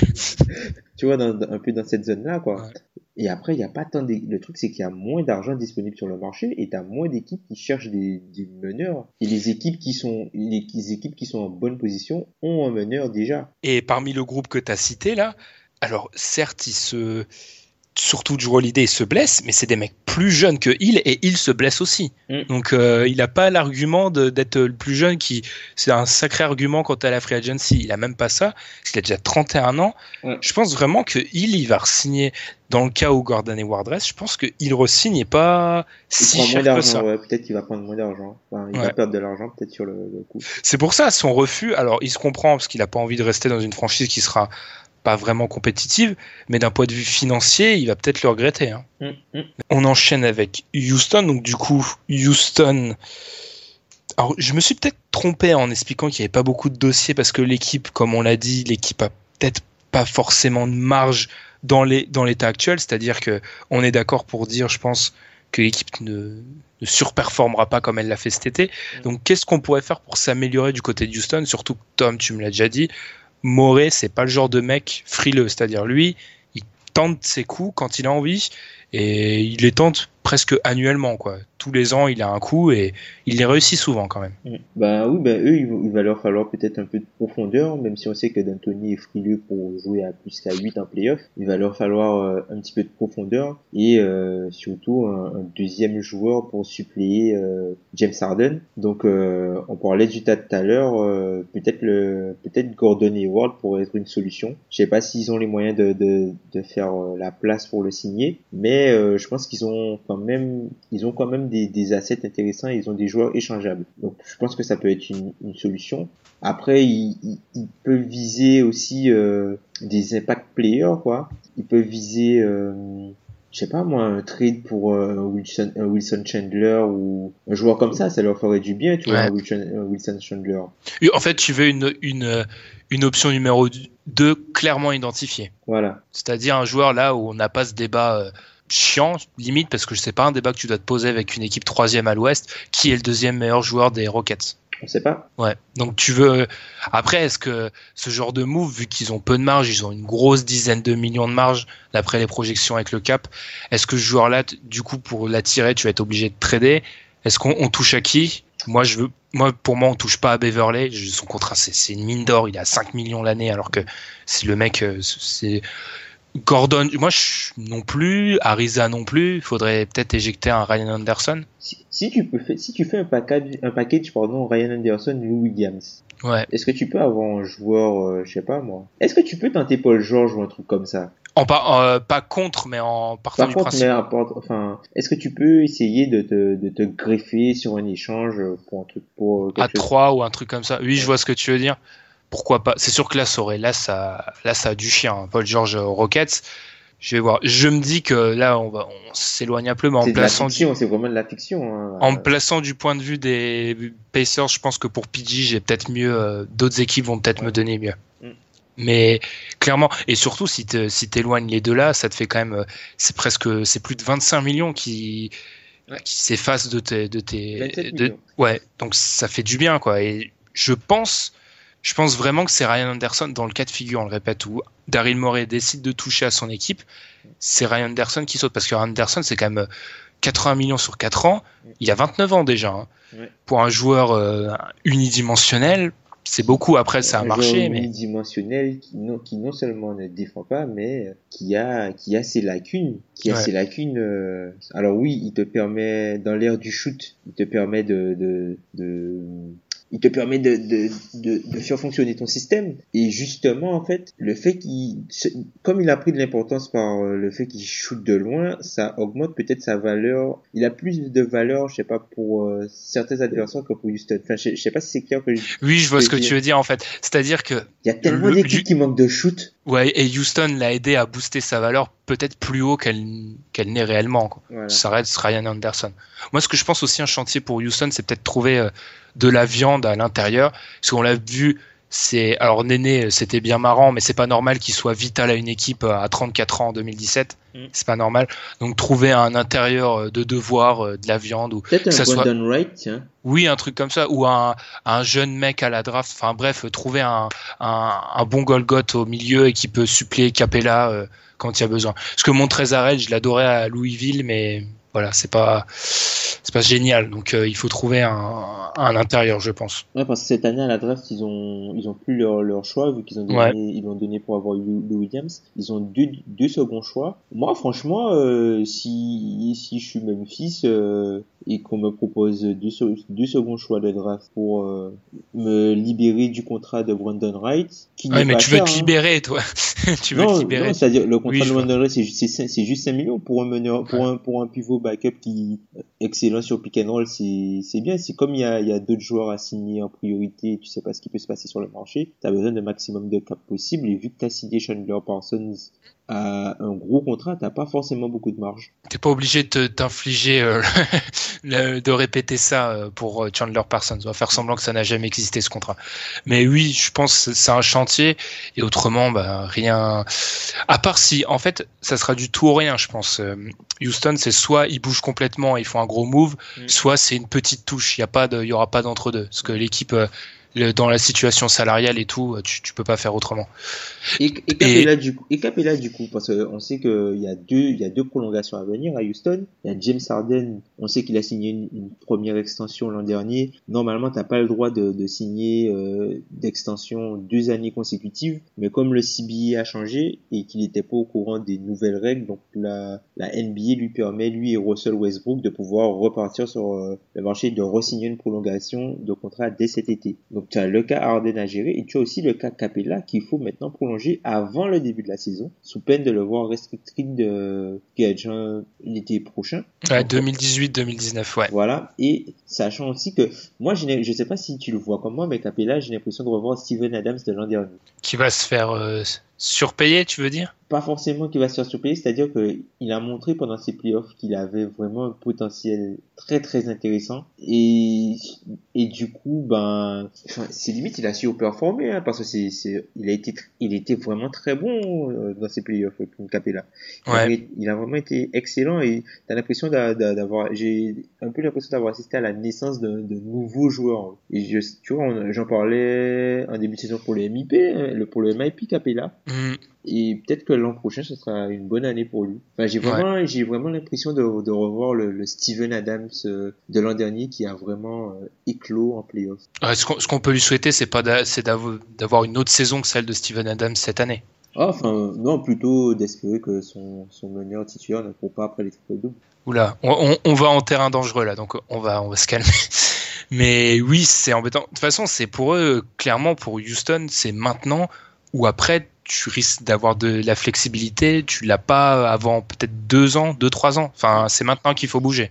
Si, ouais, le, si groupe est bouge. déjà, ouais, le groupe est déjà construit. Ouais. Et parce qu'après, t'as, t'as, t'auras des extensions de Sam t'as, t'as- Trevor Harris a Trevor signé, re-signé, Beverley qui, qui aura la possibilité de renégocier son contrat. Enfin, il y a, y a, y a beaucoup de choses, hein. Y a beaucoup de choses. Donc voilà, c'est maintenant ou jamais. Pour Et Houston, Tu, penses, tu penses qu'ils peuvent prendre quelqu'un. T'as une idée? T'as, des idées? Tu vois quoi pour eux, toi? Ah, j'ai moins de talent que toi, mais pour moi, je pense qu'ils vont peut-être pas bouger et qu'ils vont ajouter une petite touche. Genre, euh, un, comme tu l'as dit, un trade pour. un- Moi, je pense qu'il faut vraiment ramener un deuxième intérieur euh, pour euh, suppléer, parce que Hilario en plus est free agent.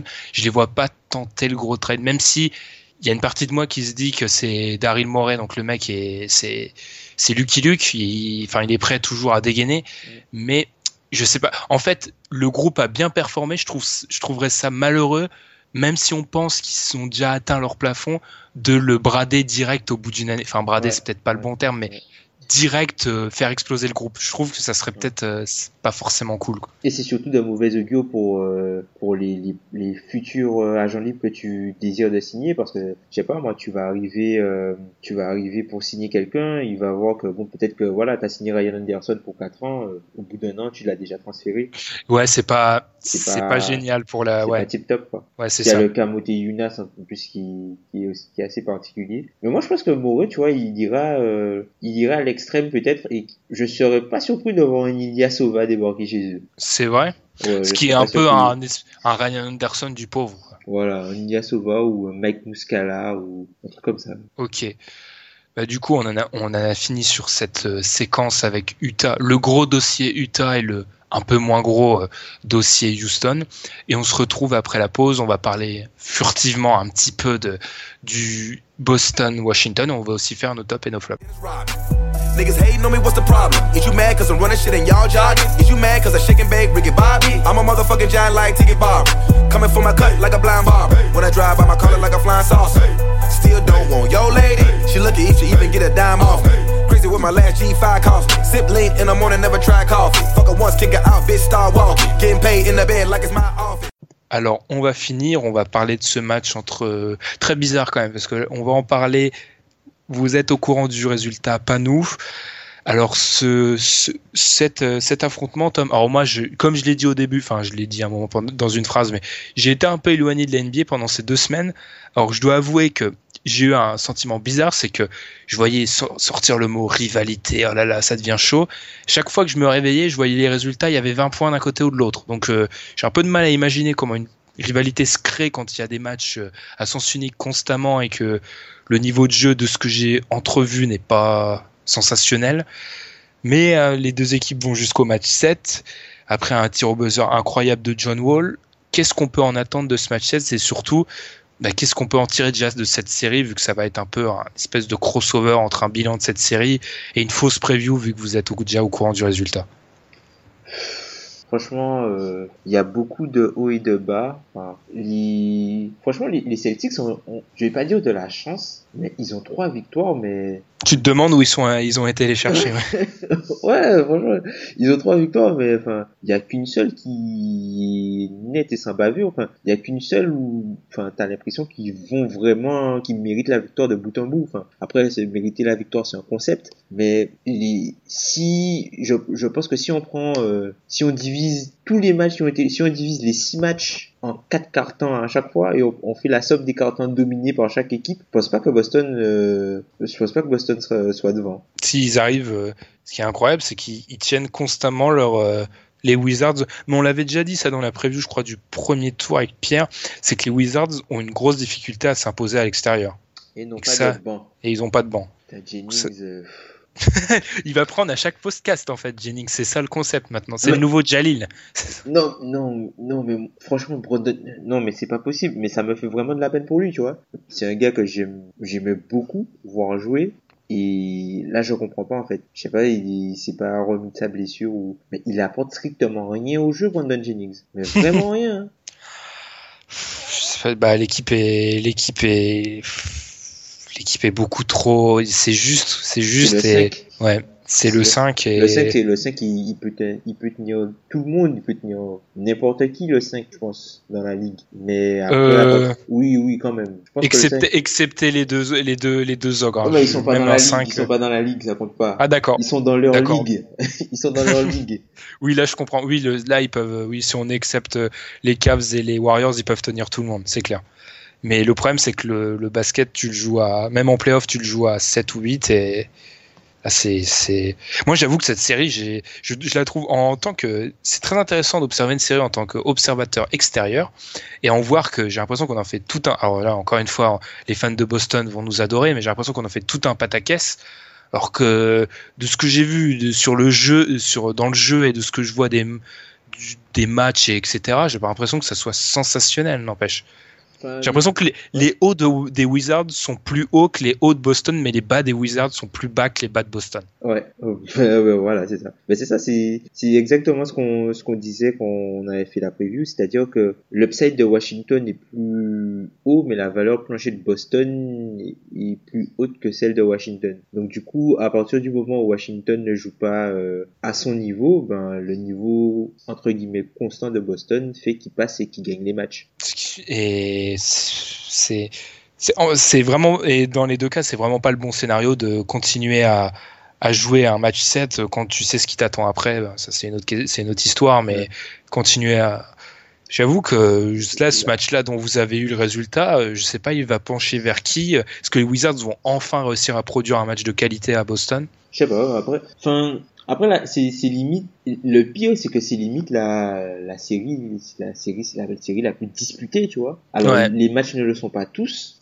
Il y a eu quoi? Il y a eu deux matchs disputés, entre guillemets, dans cette série-là. Le Ouais, 1 et le 6 Enfin, même pas le 1, enfin, le 1, euh, il y a la, il y a la Oui non, blessure, ouais, puis il y a la il y a la blessure. blessure, et puis c'est plutôt le, le 2, le 2 avec les 53 points d'Isaiah et le, le 6 qui se termine sur le, le buzzer beater de, de, de Wall. Enfin, pas le buzzer beater, mais le, le, le clutch shot de, de, de Wall qui est juste magnifique. Ouais. Et euh, non, mais enfin, c'est limite la série qui a qui passionne le plus, tu vois, parce que les équipes se, se tiennent. Les équipes sont elles sont pas forcément très bonnes, mais comme elles sont homogènes, donc euh, C'est divertissant. voilà, voilà, ben voilà, c'est ce qui se passe. On va, se- on va se mettre du point de vue des Cavs deux minutes. On est LeBron. Enfin, vu que je suis le LeBron du podcast game, c'est parfait. Euh... je rigole. Je rigole, bien sûr. Tu préfères prendre qui? Personnellement, les Celtics tous les jours. Je pense qu'il n'y a pas. Je préfère prendre les Celtics si je suis, si je suis les Cavs. Moi, je sais pas. Moi, honnêtement, euh, pour moi, ça change pas grand-chose, tout simplement parce que les Celtics, tu sais qu'ils sont plus faibles que toi, certes, et les Wizards, vu que James joue 40 minutes, tu vas obligatoirement te retrouver avec des passages où le banc des Wizards va jouer contre James et le banc des Cavs, et c'est fini. Moi, je préfère quand même les Wizards parce que je me dis que pour un mec comme euh, pour un mec comme Kyrie ou même pour Love, je, je pense que les séries avec Boston elles seront plus simples que les séries la série avec Washington. La série avec Washington, la série avec Washington, quand tu tapes le 5 de Washington, on en a parlé, c'est chiant. Mm. Alors le Boston, c'est Boston. Alors c'est bien, ils ont 15 000 mecs à faire jouer, mais c'est moins difficile. C'est chiant de jouer les Wizards en fait. Je pense c'est c'est embêtant. Je m'imagine plus Washington pousser les Cavs à jouer euh, sérieusement et à quand même ils vont quand même les exploser hein, que Boston. Ah, je sais pas. Après, le truc, c'est que moi, je me dis que Boston a quand même le potentiel de mieux défendre que, que Washington sur une série. contre Exactement, ouais. Et et je valorise plus la défense que l'attaque, en fait, à ce niveau-là. Parce que les Cavs seront toujours une meilleure attaque que Washington. Voilà. Et, et de toute façon, tu peux pas aller dans un match d'attaque avec les Cavs à l'Est. Ah bah non. Enfin, si t'es pas les Warriors, et même pas à l'Est, si t'es pas les Warriors, tu peux pas partir avec un... Ou les Rockets à la limite et c'est encore et encore, et encore. Ouais. Tu peux pas partir avec un match un match d'attaque contre cette équipe-là. Et là, c'est ce que c'est ce qui c'est ce qu'ils font là dans leur série euh, dans leur série euh, Boston et Washington. Personne ne stoppe personne. C'est quoi tu c'est quoi t'a- t'avais dit quoi les Wizards sans sans D parce qu'il y a pas de défense, Ouais, c'est ça? les Wizards. Ouais, euh, Personne ne stoppe personne. Enfin, voilà quoi. C'est à celui qui score le plus. Enfin, après Boston, Boston a son jeu. On l'a dit depuis le début. Boston c'est une jump shooting team, c'est-à-dire que ils shootent des jumpers, ils shootent, ils shootent, ils shootent. Et quand ils mettent dedans, tu prends un éclat. Et quand ils mettent pas dedans, comme il n'y a pas vraiment beaucoup d'alternance, c'est beaucoup plus compliqué et, ça arrive qu'ils se fassent exploser. Mais si tu veux, Boston a le un meilleur potentiel pour défendre contre les Cavs et je trouve ça plus plus valuable que de pouvoir marquer plus de points. ok, tout simplement. On va pas s'adonner au pronostic parce que de 1, ça a aucun intérêt. De 2, j'ai pas envie de me ridiculiser gratuitement parce que là, ça c'est, on se donne le bâton pour se faire battre. On est, on est honnête Oh, bah, après, après, ok, euh, d'accord. T'es prêt, t'es prêt? ouais. Moi, je, vais donner Washington, ce qui va dire que Boston va ob- ob- obligatoirement leur mettre 30 points dans, dans, dans les dents. Non, mais après, enfin, il y a un truc, il y a un truc qu'il faut voir sur ces playoffs. J'ai remarqué, enfin, j'ai vu que toutes les séries, tous les matchs décisifs qui ont clôturé une série l'ont été à l'extérieur. Tous les, bon, on va parler les sweeps. Ah ouais. Les sweeps Je- à je- l'extérieur. ouais. Utah contre les Clippers, c'est à l'extérieur. San Antonio. San Antonio en 6 les deux fois à l'extérieur. Euh, Bos- Non, Ah Boston. non, il y a que Boston. Washington. Il y a Washington qui a conclu. Non, Boston a, est allé gagner à Chicago. Ouais. Et Washington. Washington a gagné. c'est- Ils C'est ont en fait 4-2 ou c'est en 6 Je me rappelle plus là. Ouais, c'est en 6. Oui, parce que ils gagnent les deux. Oui, oui. Si, si, c'est Washington qui gagne à Atlanta, je Qui crois. va gagner Atlanta, ouais, voilà. Ah, très bel, très bon, très bon argument. Bah alors Washington, de, de- j'ai un, j'ai une raison de plus pour donner Washington. Moi, franchement, je pense, je pense que ce sera Boston. Je pense que ce sera Boston qui, qui gagnera. Je pense. ah d'accord. Je, enfin, j'ai un petit pressentiment. Je pense que ce sera Boston qui gagnera. Après, ce sera, ils vont enchaîner, euh, allez, match 6, et match 7, loterie, premier match à domicile. Allez, Kumbaya. Ah d'accord. Ah carrément. Ok, d'accord. On va encore croire qu'on déteste les Celtics. Ça va être horrible. Bref, euh, nos tops et nos flops. Enfin, nos tops et nos flops, ça va surtout être un flop pour moi et on va en discuter parce que c'est un gros morceau et du coup, plutôt que d'exploser le chrono, on va, se- contenter de faire ça. Moi, mon flop, c'est ce que j'ai vu. euh, Ça fait deux semaines que je vais en parler de ça. Ça fait deux semaines qu'on nous parle de ah euh, les Cavs et les, les- c'est pas bon pour la ligue ce que font les Cavs et les Warriors, c'est-à-dire écraser tout sur leur passage. Alors j'ai un contre-argument. Alors sur beaucoup de points, je comprends qu'on puisse dire que c'est embêtant quand on a une série entre 1 et 2 des deux côtés qui risque d'être euh, cavalier seul. C'est d'ailleurs en parlant des Cavs, jeu de mots totalement volontaire, mais tu vois, c'est embêtant, je comprends. Mais moi, je me mets d'un autre point de vue. Je me dis qu'en fait, la ligue, j'ai préparé mes chiffres. En fait, un match de finale de conf de, sur les six dernières années, c'est 7 millions de personnes qui regardent. Un match de finale NBA, c'est en gros 17. Ce qui veut dire quoi? Ce qui veut dire qu'en gros, le, le gros du- des téléspectateurs d'un match de finale NBA, ce qui est hyper important pour la ligue, c'est sa vitrine, la finale NBA, sont des gens qui regardent pas forcément beaucoup la ligue.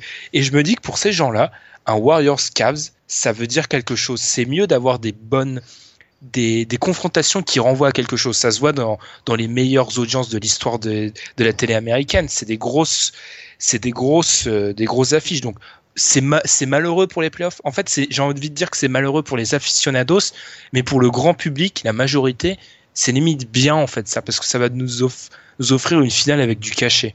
Mais même pour le niveau de jeu, quoi. C'est, C'est intéressant, ouais, ça va être une finale. Le niveau, il va être incroyable.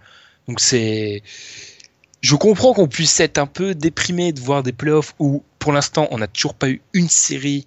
C'est que, en fait, ce qui dérange, c'est que les playoffs sont trop prévisibles. C'est ce qu'on aime, en fait. C'est pour ça que les, les gens aiment beaucoup le basket universitaire, c'est qu'il y a des drames, en fait. Tu peux tout perdre sur un match. Mais là, comme toutes les hiérarchies sont respectées, ben, c'est ennuyant. En fait, c'est Oui ouais, je vois ce que tu veux dire, Tom, mais oui et non, parce que c'est un mirage. Le, le système en au meilleur des sept matchs fait que c'est très très très rare qu'une équipe que la moins bonne des deux équipes gagne. Si elle gagne, c'est qu'il y a eu un événement, euh, une blessure ou je sais pas quoi. C'est très très rare qu'il y ait des surprises en réalité. Quand il y a des surprises, on l'a déjà dit, c'est 4-5.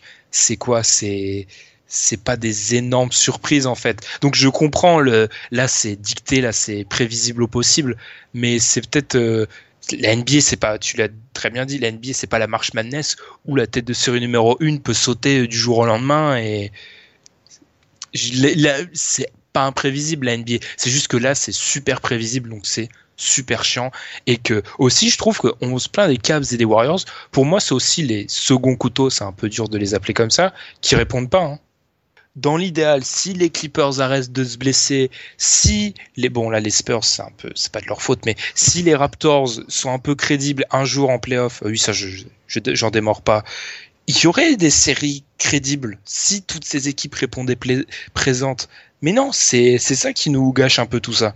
Alors certes, la ligue a été a rarement été aussi déséquilibrée entre l'élite et les restes, mais techniquement, le reste devrait nous offrir des bonnes séries et le reste est incapable de nous offrir des bonnes séries. Oui et non, enfin, on l'a vu sur, sur le premier tour, en fait. Les premiers, le premier tour, ce qui a été intéressant, c'est de voir que les, les petits poussés, entre guillemets, bah, ils, ils ont quand même, ils se sont quand même battus. Il n'y a pas eu, il y a pas eu vraiment de domination, quoi. Même sur les sweeps, enfin, les équipes ont quand même donné le- leur maximum. Après, bon, Ouais. Portland s'est fait sweeper, mais bon, c'est pas, c'est pas c'est pas Portland qui a été mauvais, quoi. C'est juste que les Warriors Mhm. étaient au-dessus, tout comme Indiana. Hmm.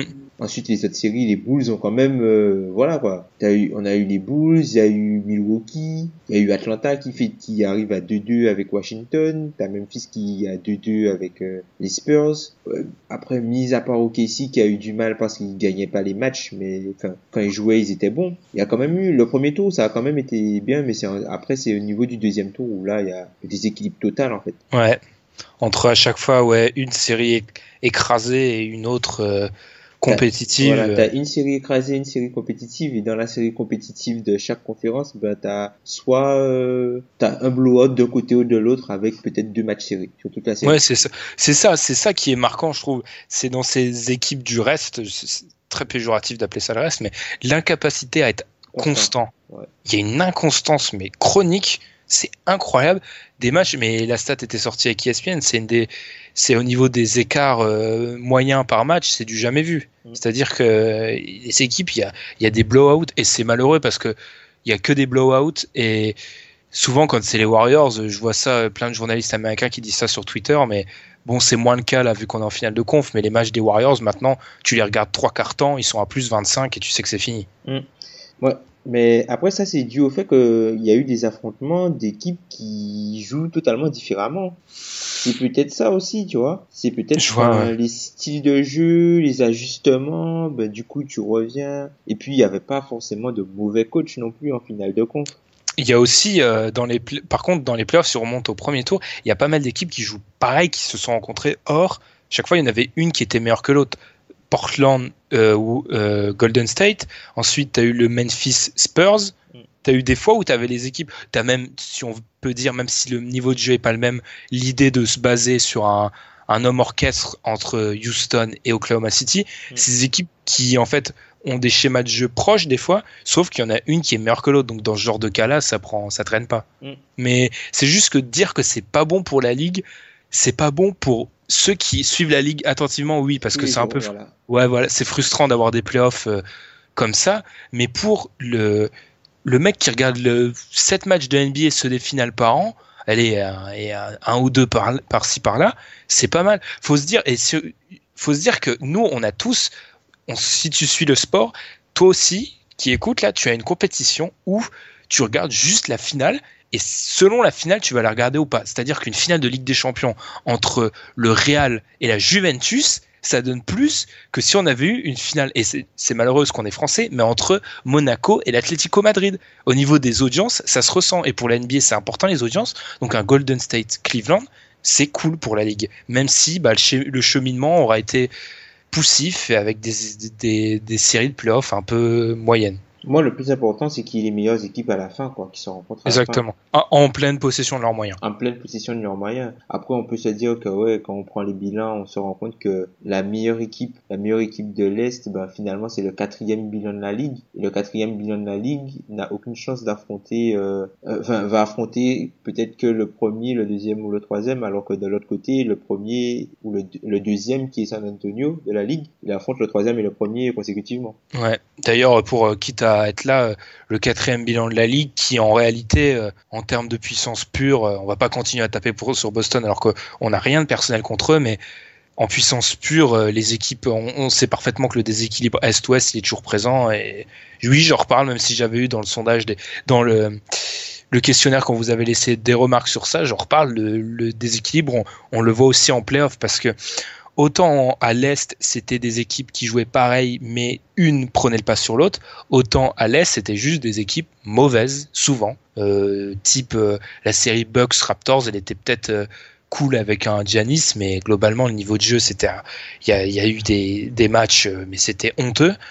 Et c'est pas étonnant que cette équipe-là, c'est, elle se, elle se prenne un sweep au tour d'après, Mm. tout simplement. Mais après, moi, je, suis pas, je, je pense que ça va, ça va quand même se rétablir au bout d'un moment par- avec ce, ce qui s'est passé avec Kevin Durant. Si Kevin Durant était resté à OKC, enfin, on aurait quand même eu toujours trois grosses équipes à l'Ouest avec du Utah ou du Clippers. euh, Ça nous aurait euh, fait. ça- Parce que faut pas. Ouais, voilà, ça nous aurait fait trois grosses séries. Voilà. Mais là, comme Kevin Durant a un petit peu tué euh, le suspense à l'ouest, ben, du coup, on se retrouve avec des équipes qui deviennent trop moyennes. Et des équipes, par exemple, il y a des équipes, on va prendre le cas des Clippers et, et de Memphis, par exemple, qui sont en fin de fenêtre, du coup, et qui vont, au fur et à mesure, descendre dans la hiérarchie, et qui étaient de bonnes équipes et qui vont devenir des équipes moyennes. Et alors que de l'autre côté, en fait, à l'Est, c'est des équipes qui étaient très faibles qui deviennent moyennes. Donc, si tu veux, ça s'homogénise, mais pas dans le même sens. Ouais. Et en plus, faut pas, c'est ce que j'allais dire, faut pas voir le passé génial. L'année dernière, il y a combien de séries vraiment cool? Il y en a trois. Allez, oui, trois séries. à, partir des- à partir des finales de conf. Voilà, exactement. Euh, et allez, une quatrième si tu pousses en expliquant que le Portland Golden State était intéressant, mais c'est juste parce qu'il y avait la blessure de Curry. Autrement, il y a, il y a- il y a en général des séries hyper intéressantes de haut niveau. Il y en a pas 12 hein, sur une, euh, une campagne de playoff. Il y en a trois les bonnes années. Là, on va en avoir une en espérant, bah, c'est un, c'est une mauvaise cuvée euh, si on veut bien, mais je trouve ça euh, taper sur les Warriors et les Cavs, bah, les mecs ils sont juste trop forts. En quoi c'est d'où où est l'intérêt de leur taper dessus? C'est aux autres à être meilleurs, hein, tout simplement. Mais après, c'est particulier, ça. Enfin, c'est pas non plus des effectifs construits. Euh... Enfin, bon, après on va, non, mais après on va, on va rentrer, on va, on va aller trop loin. Vas-y Tom, on, est- on- a pas de Parce que, enfin, certes, ce sont les meilleurs, mais tu peux rien faire pour, tu peux rien faire pour lutter contre ça. Tu peux, Ah rien- bah. tu peux rien faire parce qu'ils ont les meilleurs, c'est c'est les meilleures équipes et les meilleures équipes qui ont les meilleurs joueurs et qui ont les meilleurs bancs. C'est vrai que c'est terrible dit comme ça. regarde les Warriors. Le 5 des Warriors, il est injuste. Mais le banc des Warriors, il est aussi injuste. Mais tu vois, je, je me dis que c'est une situation qui va pas tenir longtemps. On sait parfaitement que les Warriors, ils ont des mecs à, des mecs à re-signer.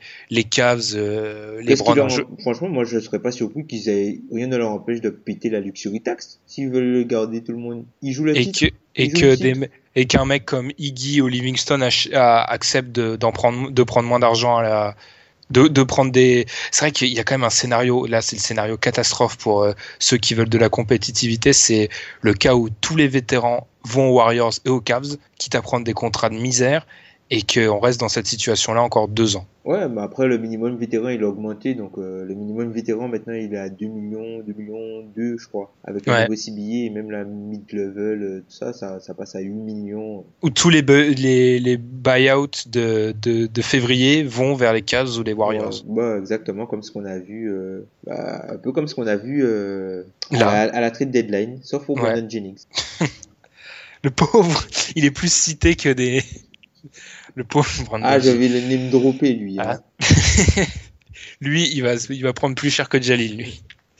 Mais ouais, c'est triste, mais moi je me dis, je, je pour une fois, je pense à la ligue euh, avec un grand L. Je me dis, la ligue, ils ont besoin d'une belle vitrine en finale NBA, et la vitrine, elle peut pas être plus belle parce que pour des gens qui s'intéressent à la NBA de loin, tu fais pas mieux que Cavs Warriors cette année. Avec espérons, on croise les doigts, les deux, les deux équipes euh, en forme et sans blessure, c'est génial. Ouais, bah, espérons, espérons que ça continue comme ça, que les deux équipes Mhm. se blessent pas et qu'on ait enfin une finale où tout le monde est au complet, quoi. Bah, en fait, ce qui est terrible, alors je souhaite pas des blessures, hein, mais si tout le monde est au complet, je pense que la finale, elle va pas être. euh, on, s'avance, hein, mais la finale va pas être très longue dans ce cas-là. C'est LeBron James, on ne peut pas parier contre LeBron James. Tu sais que c'est, j'ai inventé cette théorie et que même moi j'y crois plus. C'est ce qui est dramatique. On ne peut pas parier contre LeBron James. C'est LeBron James. c'est-à-dire que tu es en train de dire aux auditeurs que tu parieras pour les Cavs? Non. D'accord.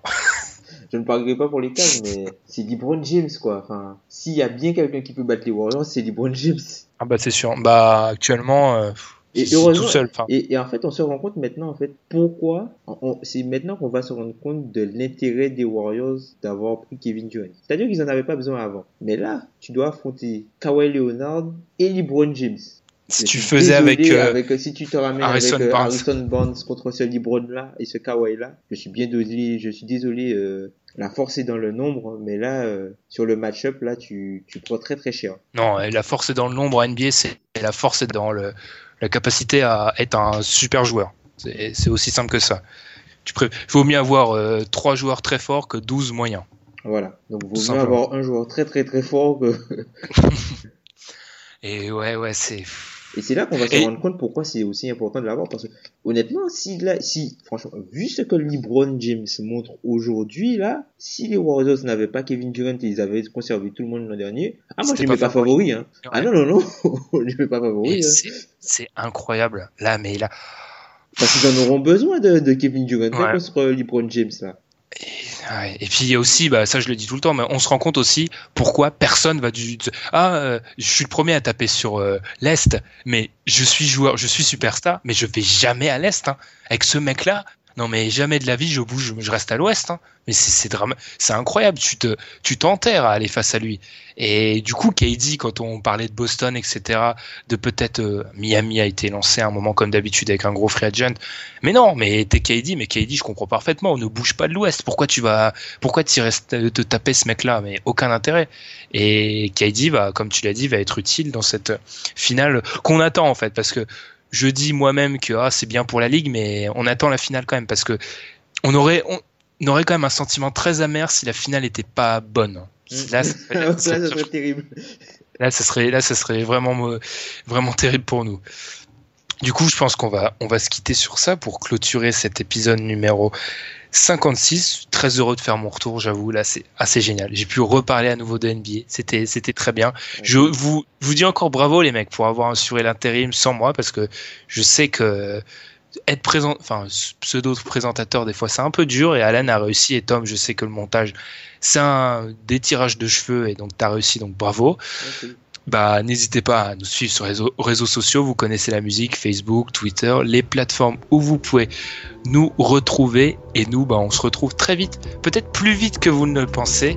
Bon match NBA, bon match 7. Enfin non, vous avez déjà vu le match 7 en fait. Donc bon match 2 et bon match 1. À plus.